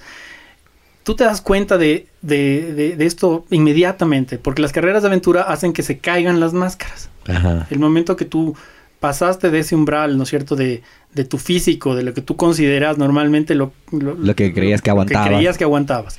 Pasaste eso. Ya saliste de esa zona, empezaste en un, en un caminar de un, de un mantra eh, que ya está fuera de lo normal de, de tu vida. Empiezas a, a decir, bueno, ¿y por qué es que tenía una pose? ¿Por qué es que tenía, por qué es que tomaba esas decisiones? ¿Por qué empiezas a pensar tanto, empiezas a meterte tan dentro de ti mismo que empiezan a caerse todas tus máscaras y empiezas a ser tú mismo? Y eso cuando tienes un equipo de cuatro personas puede ser explosivo o puede ser súper beneficioso. Ajá, Porque generas caos. Hay un caos normalmente. Siempre todos los equipos tienen sus momentos de caos. Y esos caos pueden irse hacia la eficiencia o hacia destruirse. Ajá. Entonces es, es, eh, es, interesante cómo esto funciona para la gente en su, en su vida. Sí. Por eso nosotros, y esta es nuestro, nuestra, nuestra misión, es cambiar la vida de las personas a través de la aventura. Oye, y me parece, me encanta porque es como, y ahorita que te escucho de, este tema de mantras y, y, entendiendo lo que le sucede a la gente en, este cambio en, a lo largo de la carrera, como fácilmente le podrías comparar con con todos estos caminos iniciáticos que existen, estas escuelas, desde la taoísta hasta la que quieras. Pero una carrera de aventura tan profunda como el Guairacinchi o la que queramos, eh, que te lleva cuatro días a casi que a la profundidad tuya misma, em, a conocerte muchísimo a ti mismo, a, viste que como que la idea del principio de las, como estas escuelas o corrientes iniciáticas es reiniciarse, o sea, como un reset, renacer. Y me parece que si son cuatro días de carreras, creo que cada día básicamente, ya sea para bien o para mal, pero estás en una especie de regenerar. Em, y la gente, yo creo que terminará como tú dices, o sea, de, hecho debería ser tú. Yo, yo odio las misión, visión, objetivos de las empresas, pero si tuviera que escoger una para Ojalá no sea la misma, porque voy a quedar pésimo si sí. Em, pero debería ser algo así como cambiar la vida de las personas a través de las carreras. Eh, porque es de locos, porque alguien seguramente es diferente al llegar o al terminar el Guairacinchi o al terminar una de estas carreras. Seguramente viene transformado, no solo en la conexión con la naturaleza, sino en un descubrir de, oye, resulta lo que tú dices, se me cayeron todas estas máscaras, ¿por qué carajos era así? ¿Por qué carajos tal? Em, y eso debe ser muy satisfactorio por más de que haya gente que, o sea, por más que varias veces te ardan las orejas de cómo se le ocurrió a este hijo de tal y tal hacer esto por aquí, por acá, por allá. Eh, cuando la gente consigue, lo consigue, se supera a sí misma o se superan en grupo o eh, le llevan a otro, digamos que a alguien que patalea. Y yo he escuchado que por ahí, eh, digamos que el grupo es tan lento como el más lento de ese grupo. Em, y van a esa velocidad y, hacerle, o sea, un trabajo en equipo de locos, un trabajo personal de locos. Creo que es un... O sea, debería ser obligatorio para las empresas hacer una de estas carreras. no de cuatro días tal vez, o sea, pero... No, pero cada uno tiene su Everest. O sea, Correcto. Finalmente, un, un objetivo duro para una persona puede ser 5K y está muy bien.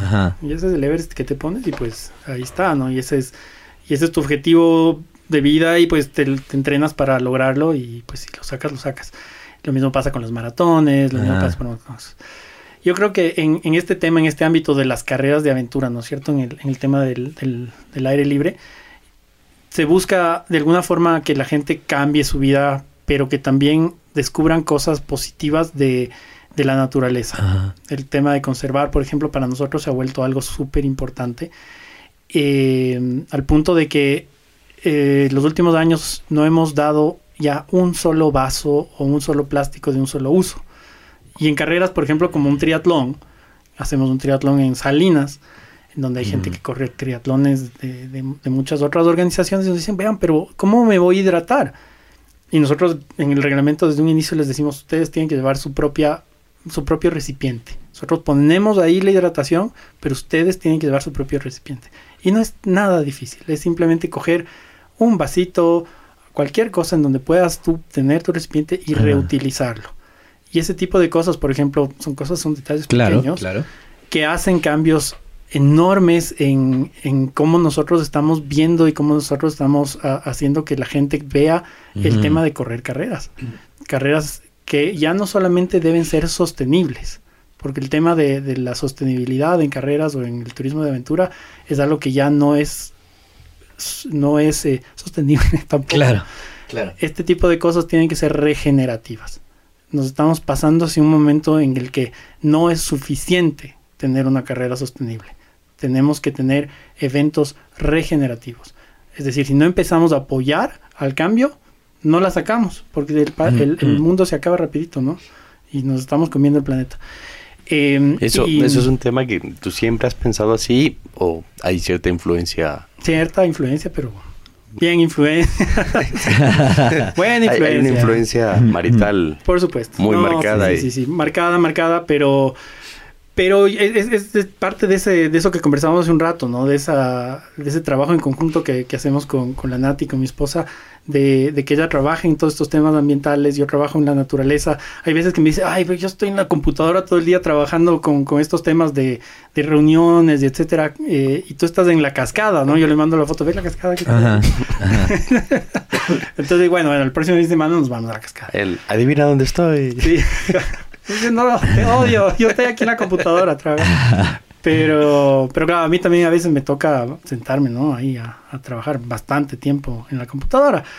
Y yo creo que es, una mezcla de cosas, ahí, es, complejo. Este, este negocio, las carreras de aventura, las carreras en general, es un negocio complejo porque no son negocios eh, en donde puedes hacer las cosas eh, con una planificación eh, eh, exacta, ¿no? No es una carrera que va a ser exactamente igual la próxima. Tienen prácticamente vida propia.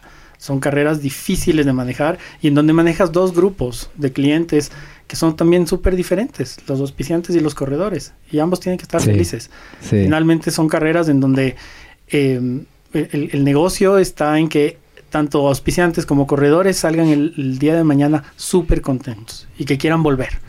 Y, en corredores se subdivide eso, ¿no? O sea, porque tienes gente que puede hacer una ruta en 10 horas y, otro que va a hacer la misma ruta en 25 horas, ¿no?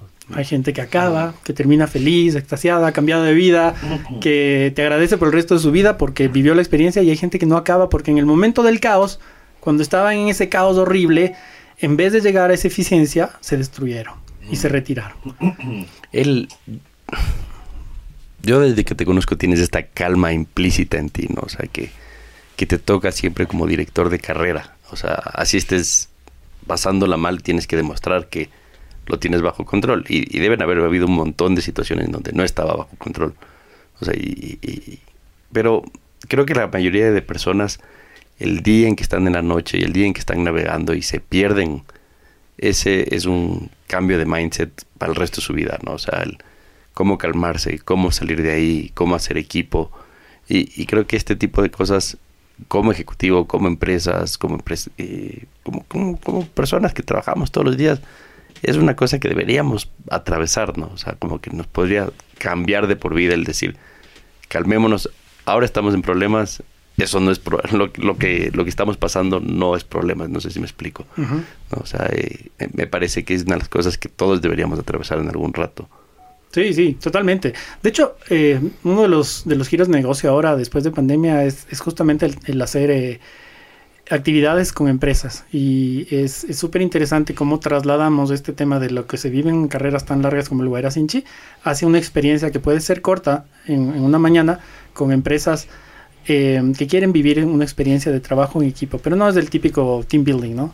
es un tema de, ok, vamos a entrar en una carrera de aventura, vamos a meternos dentro de lo que pasa dentro de una carrera de aventura, vamos a hacer equipos y vamos a analizar qué es lo que les va a pasar a los corredores, en este caso a la gente de la empresa, a los colaboradores, en esta actividad y las cosas que salen son extraordinarias. Ustedes no saben la cantidad de maravillas. Oye, y tú con tu background de psicología debe ser como ver ratones en Qué bueno. En una pecera. Ah. sí, los condicionamientos ahí.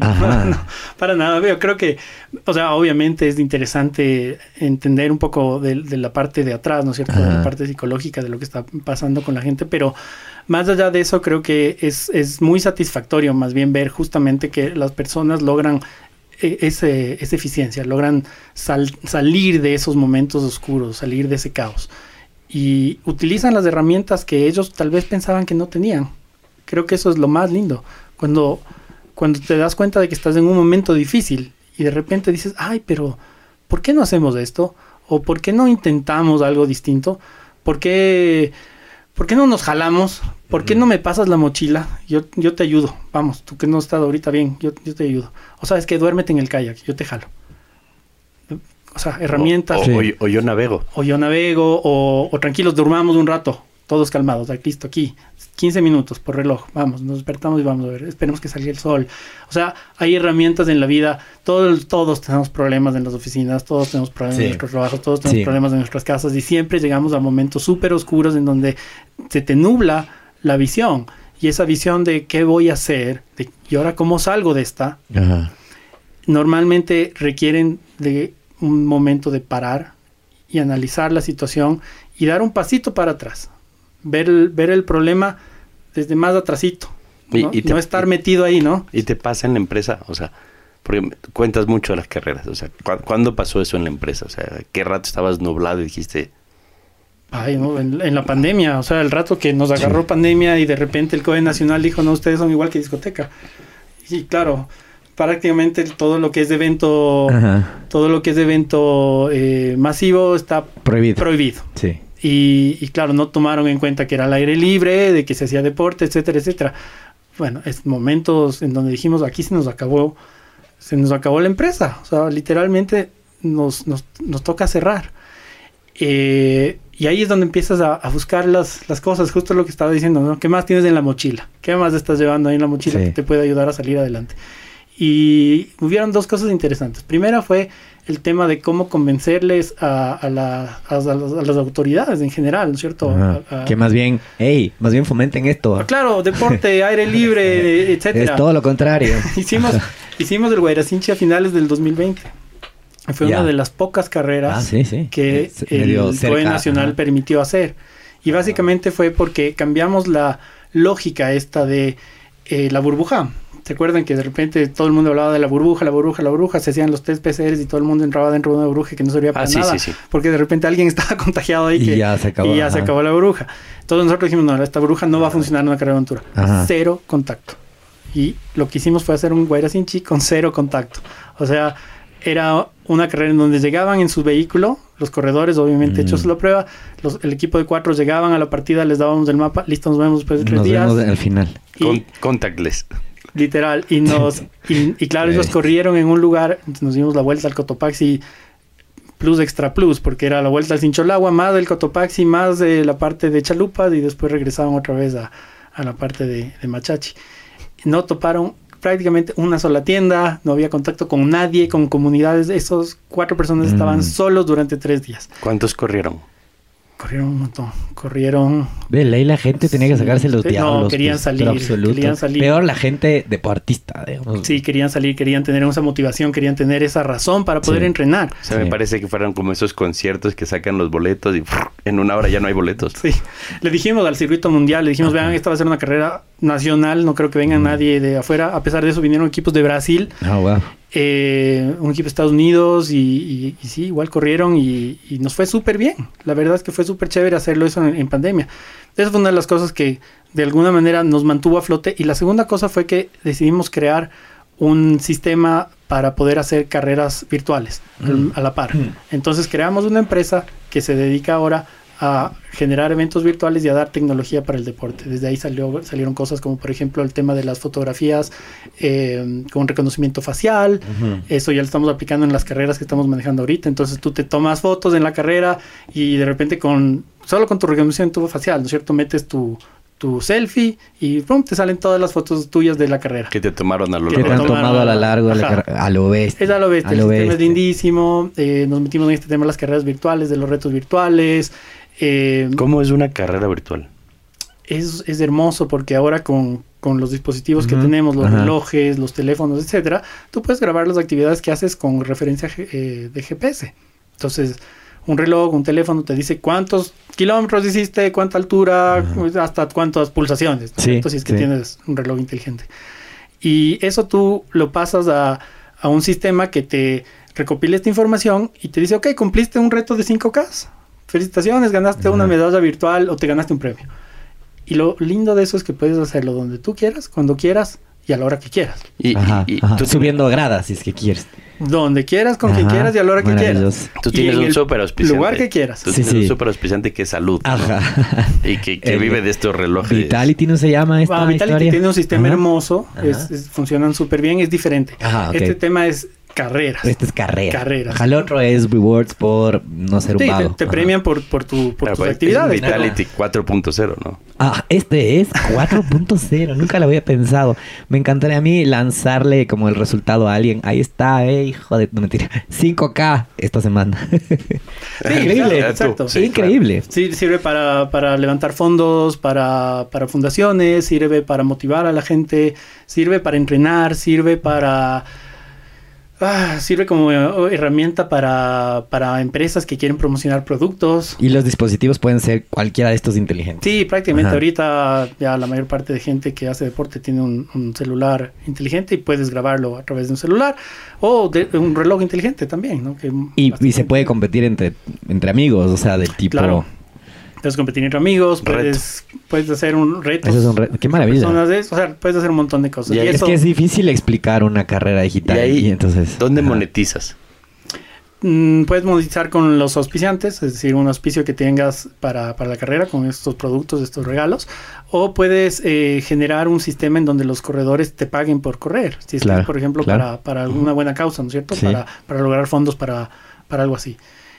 Entonces funciona, es, es algo que le dimos cabeza durante la pandemia, tuvimos Ajá. más tiempo y pudimos generar esto y, y desde ahí empezó a, a- a crearse ¿no? Un- una nueva empresa que, que ahorita está, digamos que en sus inicios, Sí. pero que tiene buen potencial y que se complementa. Finalmente son cosas que vienen de la mano de, de lo que son las carreras y es tecnología, justo lo que hablábamos antes, ¿no? De cómo va avanzando la tecnología en el Sí. deporte y cómo hacer que las carreras tengan componentes que les vuelve también más chévere para los corredores. Sí. Poder tener fotos del rato que llegas a tu casa, poniéndote un selfie, tus fotos, una maravilla. de todo lo que hiciste, de todo. Claro. Me, me parece maravilloso y te felicito por, eh, por esa innovación digital en algo que, que procura mantener, digamos, desde la idea de toma, te vamos a dar solo un mapa y una brújula.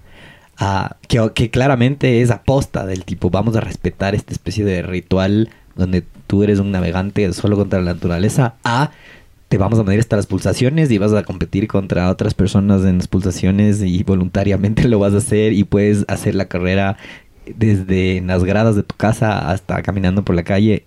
O sea, es, es un, son dos polos, digamos, opuestos que me parece maravilloso que como ustedes como grupo, tú, como tu, tu equipo, logren como que moverse del un lado al otro. O sea, qué, qué cintura. Ay, y, y a, y a mí me encanta porque Ajá. Santi lo cuenta desde el punto de vista de la carrera, pero yo creo que es la innovación que cada empresa busca Sí, tener. sí. ¿No es cierto? Entonces, eh, desde cómo hacía la ruta, cómo corrían, cuándo les daba el mapa, a lo que es ahora, ¿no? 20 años más tarde. Es una empresa que año a año tiene que innovar porque la tecnología te empuja hacia eso.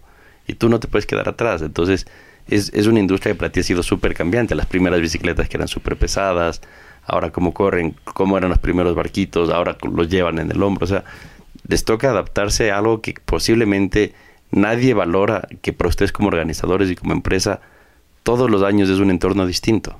Sí, súper cambiante. Es una, es una industria, como tú bien dices. Antes no se la consideraba como una industria, pero Ujú. es una industria que, que tiene un potencial enorme, que deja una gran cantidad de ingresos eh, al país, no solamente de gente local, sino extranjera. O sea, para el tema turístico es, es enorme. Y mm, que de alguna manera ya, ya se ha evidenciado, ¿no? Con carreras de, de licencias internacionales grandes que, han venido al país. Eh, y eso es interesante también ver cómo está funcionando y cómo, cómo va creciendo. Yo creo que eh, Guayracinchi tiene la particularidad de ser una de las carreras que, mm, que es 100% ecuatoriana, ¿no? No es, una, no es una licencia. El Circuito Mundial de Carreras de Aventura es un grupo de carreras que, que, que le tienen al Guayracinchi. Ahora el Guayracinchi, después de tantos años, es la carrera con más ediciones en la historia del deporte de aventura. Ajá, mundial. ajá. Mundial. Nunca... Lo vi por ahí, sí, he ajá. el próximo año va a ser la edición número 20. Ninguna otra carrera en el mundo ha tenido tantas ediciones. Y eh, yo creo que es súper interesante cómo, cómo estas carreras eh, de alguna manera crecen de, de esta manera eh, impulsan al Ecuador. Las licencias internacionales también, pero yo creo que las, las carreras nacionales de alguna manera impulsan al Ecuador y traen eh, una, una forma de verle al país de una manera distinta. Yo creo que lo que está impulsando el Guaira Sinchi es traer más hacia la, hacia la zona no explorada, la naturaleza, etcétera, ¿no es cierto? Pero obviamente las licencias internacionales de carreras o eventos o torneos, ¿no es cierto? ATPs, golf, ciclismo de ruta, etcétera, etcétera, están haciendo que esta industria crezca de una manera eh, increíble. Y eso te convierte, lo convierte, o sea, los convierte a ustedes también en exportadores. Exacto, exactamente. Nos convierte en exportadores, nos convierte en...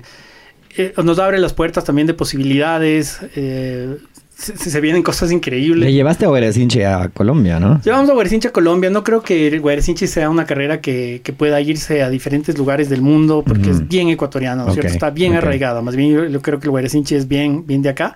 Pero lo que sí, lo que sí puede pasar es que podamos empezar a traer también más cosas eh, de afuera, cosas de aventura que, puedan motivar a más gente a correr acá, más gente del mundo a correr acá, más gente del planeta a venir al Ecuador. Creo que eso es lo interesante. Sí, sí, sí. Creo que es la parte más, más interesante. Yo te quiero hacer una última pregunta entre las últimas. Te, maté, Luis. No, no, dale, dale, dale. Eh, y es que a mí me parece ultra trascendental mm, y es, una, y, es una pregunta entre pregunta, comentario personal y, y, me voy a poner el sombrero de mucha gente en esto. Eh, y es que los sedentarios encontramos siempre excusas para lanzarles mierda a los deportistas de cierta forma. Entonces, lo que yo te eh, te quiero preguntar es, ¿en qué punto como que mm, o sea, cómo encontrar este mm, punto de quiebre donde tú realmente dices, bueno, de aquí en adelante eh, le voy a encontrar un sentido a comenzar a hacer deporte, pero no por el hecho de deporte, sino comenzar a salir outdoors, comenzar a eh, sacarme de este estado sedentario. Em, o sea, me encantaría saber en, el punto de tu vida en el que dijiste, mira, lo mío es, es, esto de aventura, es esto de salir, esto de no estar encerrado entre cuatro paredes. Em, porque los que somos sedentarios, muchos pasamos lo que nos pasa a nosotros y nos desmotivamos con con, con, digamos, con ver a un conocido haciendo ejercicio y subiendo mil fotos de su carrera. Y entonces uno dice, pero si será un borracho, pues sí, todas las veces se me le veía borracho ese man. es el, esas es las palmaditas que nos damos los sedentarios del tipo. Ese man era un borracho, ese otro era un adicto. Y ahorita escalando montañas me vas a joder. O sea, no, les creo nada. Eh, claramente esos por salir de su casa están hartos de sus guaguas, eh, le odian a la esposa. Claro, le, y, como no tienen planes, se van a hacer esta pendejada en vez de tener un plan chévere. Eso es lo que nos contamos los que no hacemos nada, donde me incluyo y algunos, algunos que me escuchan. o sea, suena mal, pero es como los que somos un poco más sedentarios. Entonces, siempre encontramos razones y formas para decir, mm, o sea, quitarle mérito a los que hacen ejercicio. Excepto ya por ahí la gente que sí va al lugar y dice, no, pues estos manes sí son unos duros. Estos que están subiendo en la montañita y están en... Cuando tú dijiste, el COE nos cerró porque eh, creían que éramos discoteca, una de las cosas que también se dice es, sí, es que esto es medio la nueva discoteca, es irse a hacer club de montañismo. La nueva discoteca, la, nueva farra. Claro, la, bicicleta, el, trotecito por la colina, cualquier parque. Tienes mucha razón, porque vas envejeciendo y vas encontrando otros planes. Claro. Pero yo, yo sí te pediría, justo antes de la entrevista estábamos hablando de alguien que, que, va a venir próximamente a una entrevista, que valdría la pena mencionarlo, y él tiene ese punto de quiebre. Y creo que es un muy buen ejemplo. Sí, es que tal vez tú lo tuviste muy chiquito y mm, tal vez no lo recuerdes, qué sé yo, eh, pero ¿cómo, ¿cómo, en qué punto alguien que es sedentario o simplemente no hacía esto se logra convertir y pasarse al, del dark side al, al lado bueno? bueno, primero creo que no hay lado mal, lado sí, bueno. Correcto. Creo que todo el mundo tiene derecho y tiene una vida en la que decide tener, ¿no? Y mucha gente puede encontrar la motivación en salir a la discoteca a la noche y está perfecto. Creo que eso es, es parte de, la diversidad también, ¿no? No, es el objetivo que todo el mundo haga deporte tampoco, pero yo creo que el, ser humano, ¿no es cierto? Las personas están diseñadas, ¿no es cierto? Nuestro, nuestro cuerpo está diseñado para moverse. Moverse. Nosotros por eso tenemos un cuerpo que funciona de esa forma, ¿no es cierto? Que puede hacer actividades diferentes. Entonces no necesita ser un triatleta, no necesita ser un corredor de aventura, ni, tampoco necesita ser un montañista. Lo que necesitas es desconectarte un rato. O sea, creo que eso es lo que hemos ido perdiendo con, con el avance de la tecnología. Y yo creo que el clic está cuando te empiezas a envenenar con esta conexión constante.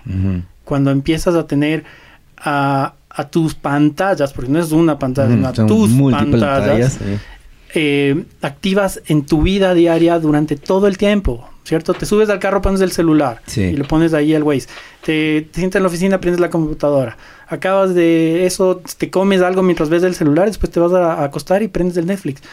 ¿Y, cuándo te desconectaste? ¿No es cierto? Ahí está el punto de quiebre. El punto de quiebre es cuando empiezas a envenenarte y empiezas a dejar el equilibrio que tiene que tener tu vida para, para poderla tener mejor, es decir, para poder tener una mejor vida en, en el futuro, para poder crecer de una manera buena, para ser un buen ejemplo para tus hijos. Ahí es donde hay ese punto de quiebre. Eh, a mí me pasó, yo también en un punto llegué a, a sentirme pesado y claro, no quería entrenar y, y- y es una bola de nieve.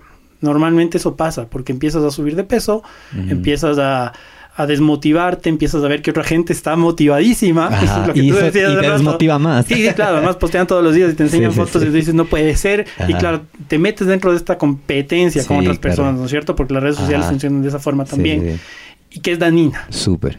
Ajá. Y yo creo que el punto clave es cuando uno decide hacer las cosas para uno mismo. Para uno mismo y darse ese tiempo. Darse un tiempo en el que uno tenga una hora, media hora, 15 minutos al día para desconectarse. Y esa desconexión muchas veces viene del deporte, porque el deporte te genera unas sustancias increíbles en el cerebro que te dan felicidad. Y esa felicidad te ayuda a motivarte para seguir haciéndolo.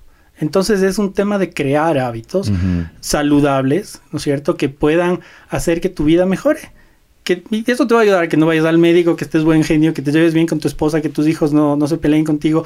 O sea, todo cambia el momento en que tú tomas la decisión Ajá. de activarte de una manera distinta, de una manera diferente y desconectarte, dejar el celular un ratito. Inclusive a veces hasta dejar el, el reloj inteligente. Sí. Ahora hasta los relojes inteligentes y esto el tema de que hablábamos de las pulsaciones, Sí, sí, etcétera, sí. etcétera. Es tenaz porque también estás a- otra vez actado a otra pantallita más chiquita, ¿no es cierto? Pero que Sí. te está dando datos, Igual te persigue, datos, datos, ajá. datos, datos, datos. Y es como, ok, a ver, rato, rato. Vamos a sentir nuestro cuerpo, vamos a ver cómo estamos Ajá. y vamos a conectarnos de nuevo con quién somos. Me encanta, me encanta, me parece Increíble. valiosísimo, ajá. El Luis me tiene una buena práctica, no sé si pueda contar tu práctica del celular al llegar a casa, Hay veces se cumple, hay veces no, pero... pero es bastante buena, que llega a la casa, voy a decirlo en mis palabras, llega a la casa después del trabajo, lo que sea, y yo cuento porque me, me, me impactó en su momento, y deja el celular en el carro y le deja botado ahí y le vuelve a ver al día siguiente cuando sale de la casa. Más, más que eso, o sea, Buenísimo, o sea, La- la- medio la- kamikaze, pero de locos. la, la verdad es que no es una... No nació de mí.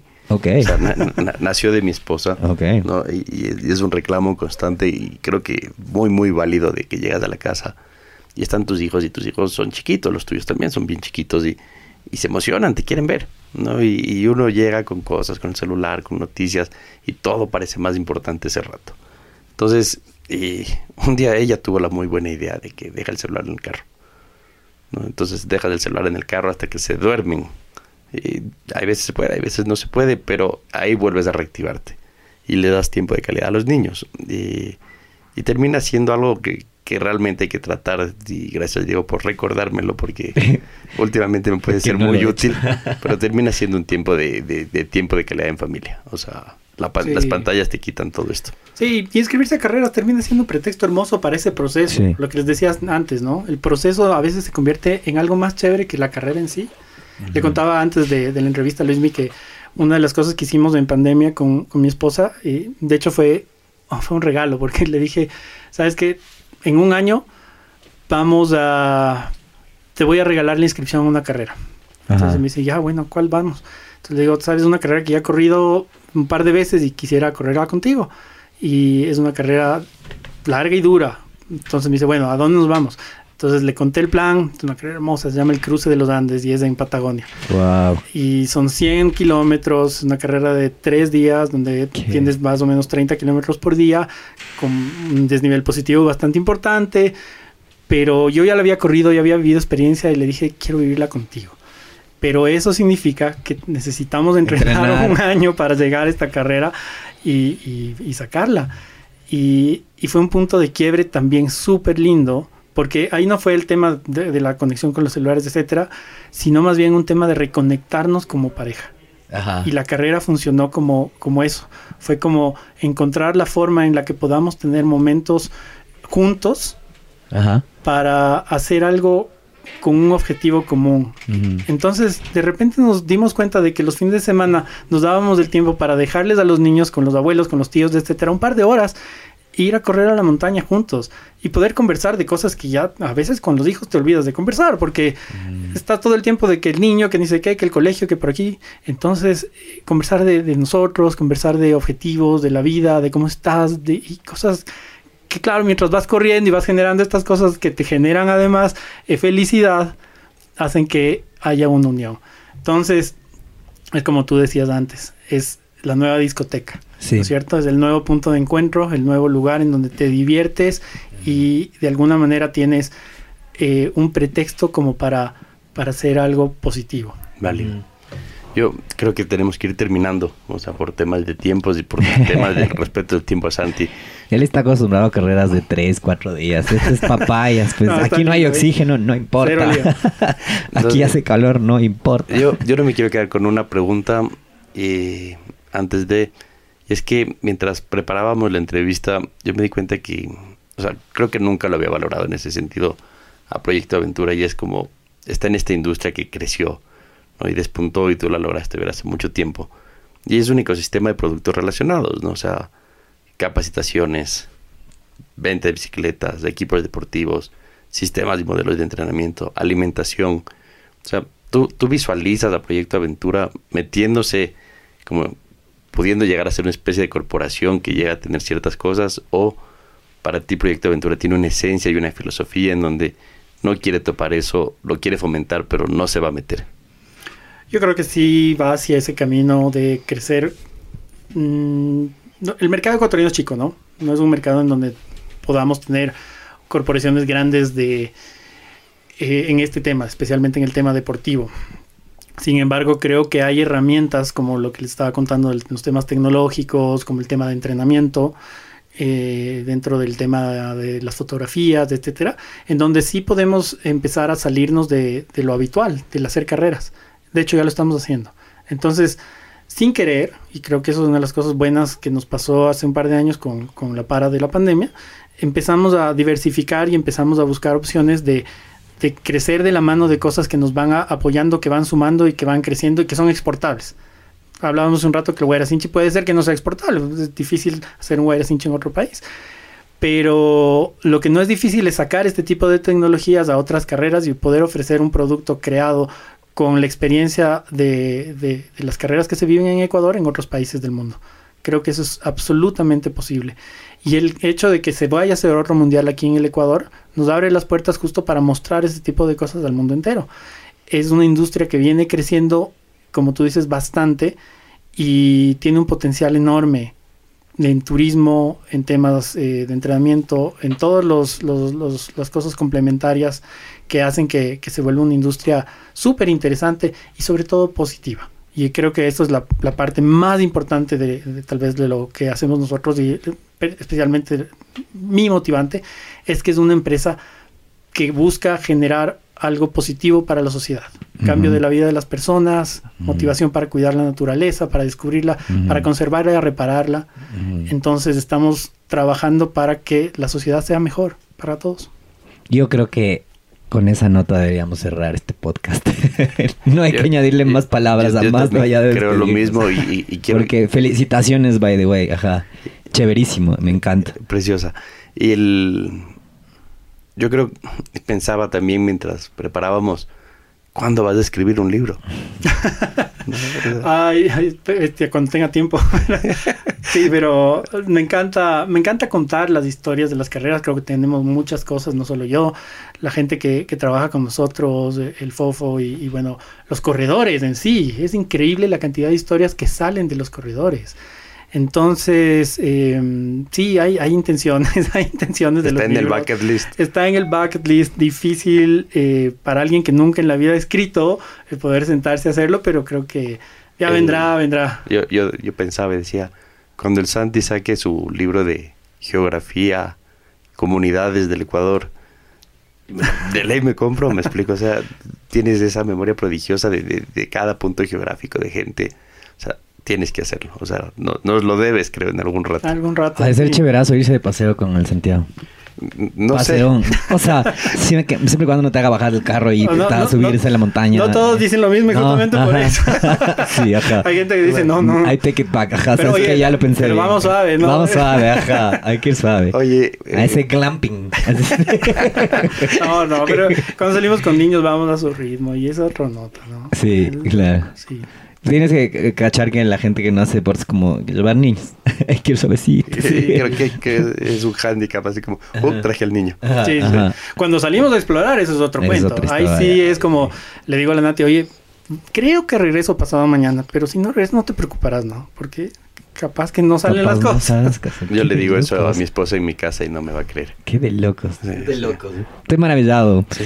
Oye, Santi, muchas gracias por, por haber venido, por aceptar esta invitación. Eh, lo último que te- nosotros siempre preguntamos a nuestros invitados es, eh, ¿qué, qué, ¿cuál es en la actualidad, cuál es tu sueño? ¿Cuál podrías decir que es algo que mm, te haría sentir realizado? O sea, ¿qué sueño tienes para el futuro de tu empresa o personal, de Grupo Aventura? Em, ¿En qué sueñas en la actualidad? ¿Qué quisieras que se cumpla?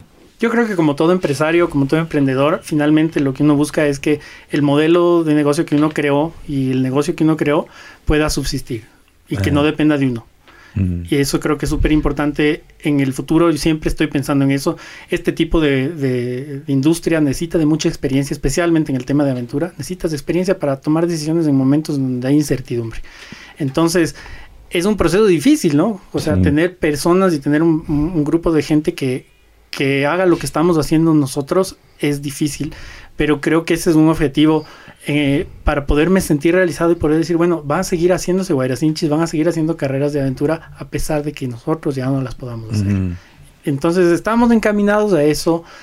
Yo todavía, o sea, y, y quisiera a los 60 años seguir Sí, igual de sí, activo que sigo ahorita, Tienes kilómetros todavía. pero, pero claro, obviamente uno dice, bueno, cuando ya no se pueda, pues que, que vendrá y creo que por ahí está el objetivo. Claro, ese legado de que siga, siga sin ti por el resto de generaciones. Sí, sí, que siga creciendo, que siga motivando, que siga cambiando gente. ¿Es sueñas con que este, este legado lo tomen tus hijos o no es una responsabilidad que les quieres dejar? No, la verdad es que no, no quiero ponerles esa carga desde ahorita, ¿no? Si es que ellos quieren dedicarse a otras cosas, pues que, que lo hagan sin ningún lío, pero, pero siento que, que igual ellos aprecian mucho el, el- el estar con, con la naturaleza, estar en la naturaleza, en la misma clase, ¿no es cierto? En donde ellos están, ellos cuentan sus historias de dónde están con sus compañeros y a veces sus compañeros dicen, bueno, ¿y por qué es que te vas a estos Qué sitios, no? claro. Y, y eso yo creo que a ellos también les motiva, el poder Sí. llegar a clases y contar estas historias a sus compañeros de, "Oh, este fin de semana vi una culebra y sabes que me encontré con un oso perezoso. Y, y es como, wow, qué chévere. Sí, sí, se- o sea, seguramente si bien tú no les da, o sea, están influenciados indirectamente o directamente, eh, tal vez terminan involucrados en, en- en- en este legado tuyo, en, en- en- en lo que estás haciendo, porque les, desde chiquitos han estado expuestos a toda esta belleza, pero capaz no. Capaz pero no, ya veremos, a veces- a veces Ajá, sale justo lo contrario. contrario. Ajá, ajá. Tú- tú- Pero cero presión ahí. Sí, tú empezaste en las motos. Yo empecé en las motos Eh, y claro. Que, que ahora en realidad no es que soy el, el- el fan número uno de las motos, especialmente porque Mm. andamos en senderos donde también Mm. andan las motos y, y a veces nos dañan los senderos, entonces Claro. también hay, Santi, hay puntos de encuentro. Gracias, gracias por venir, gracias por contarnos. eh, yo creo que es el, el emprendimiento y la empresa más pura que, que nace desde la universidad, con un aviso en la cartelera, eh, soportada por no quienes eran ustedes, sino porque la universidad les estaba apoyando. Eh, se forman cuatro años más tarde, se formalizan, crecen hoy 20 años más tarde el Guayrasinchi. Es la carrera más longeva de aventura en el mundo. O sea, creo que, que- lo han roto por todos lados. Entonces, felicitaciones, que, que el Mundial del 2024 sea un éxito. Tendrás muchos aprendizajes del 2014, eh, muchas ganas de las carreras que has, has tenido y las cosas que quieres implementar. Entonces, la mejor de la suerte y gracias por haber venido. No, gracias a ustedes, este espacio está increíble y No, pues he disfrutado mucho de la conversación, ha sido increíble. Buenísimo. Gracias a todos. Nos vemos en el próximo capítulo de Open Box. Un abrazo. Chau. Chau, chau. Open Box llega gracias al auspicio de Walker Brand, primera consultora digital con 13 años de experiencia. Si quieres construir estrategias y acciones tácticas a tus metas y modelos de negocio, llama a Walker Brand. Joint, el primer CBD house del Ecuador, un hub de experiencias y productos derivados del cannabis. Tuautoencasa.com. Compra tu auto 0 kilómetros en línea, con la mejor oferta sin salir de casa. Experimental, una célula enfocada a la innovación y medios digitales. Entrepreneurs Organization, una red global conformada por fundadores y constructores de empresas que ayuda a alcanzar el máximo potencial en los negocios y en la vida personal. Y bueno amigos, eso es todo por hoy. Recuerden que en el ring de los negocios puedes perder un round, pero la pelea continúa. Nos vemos en el próximo capítulo.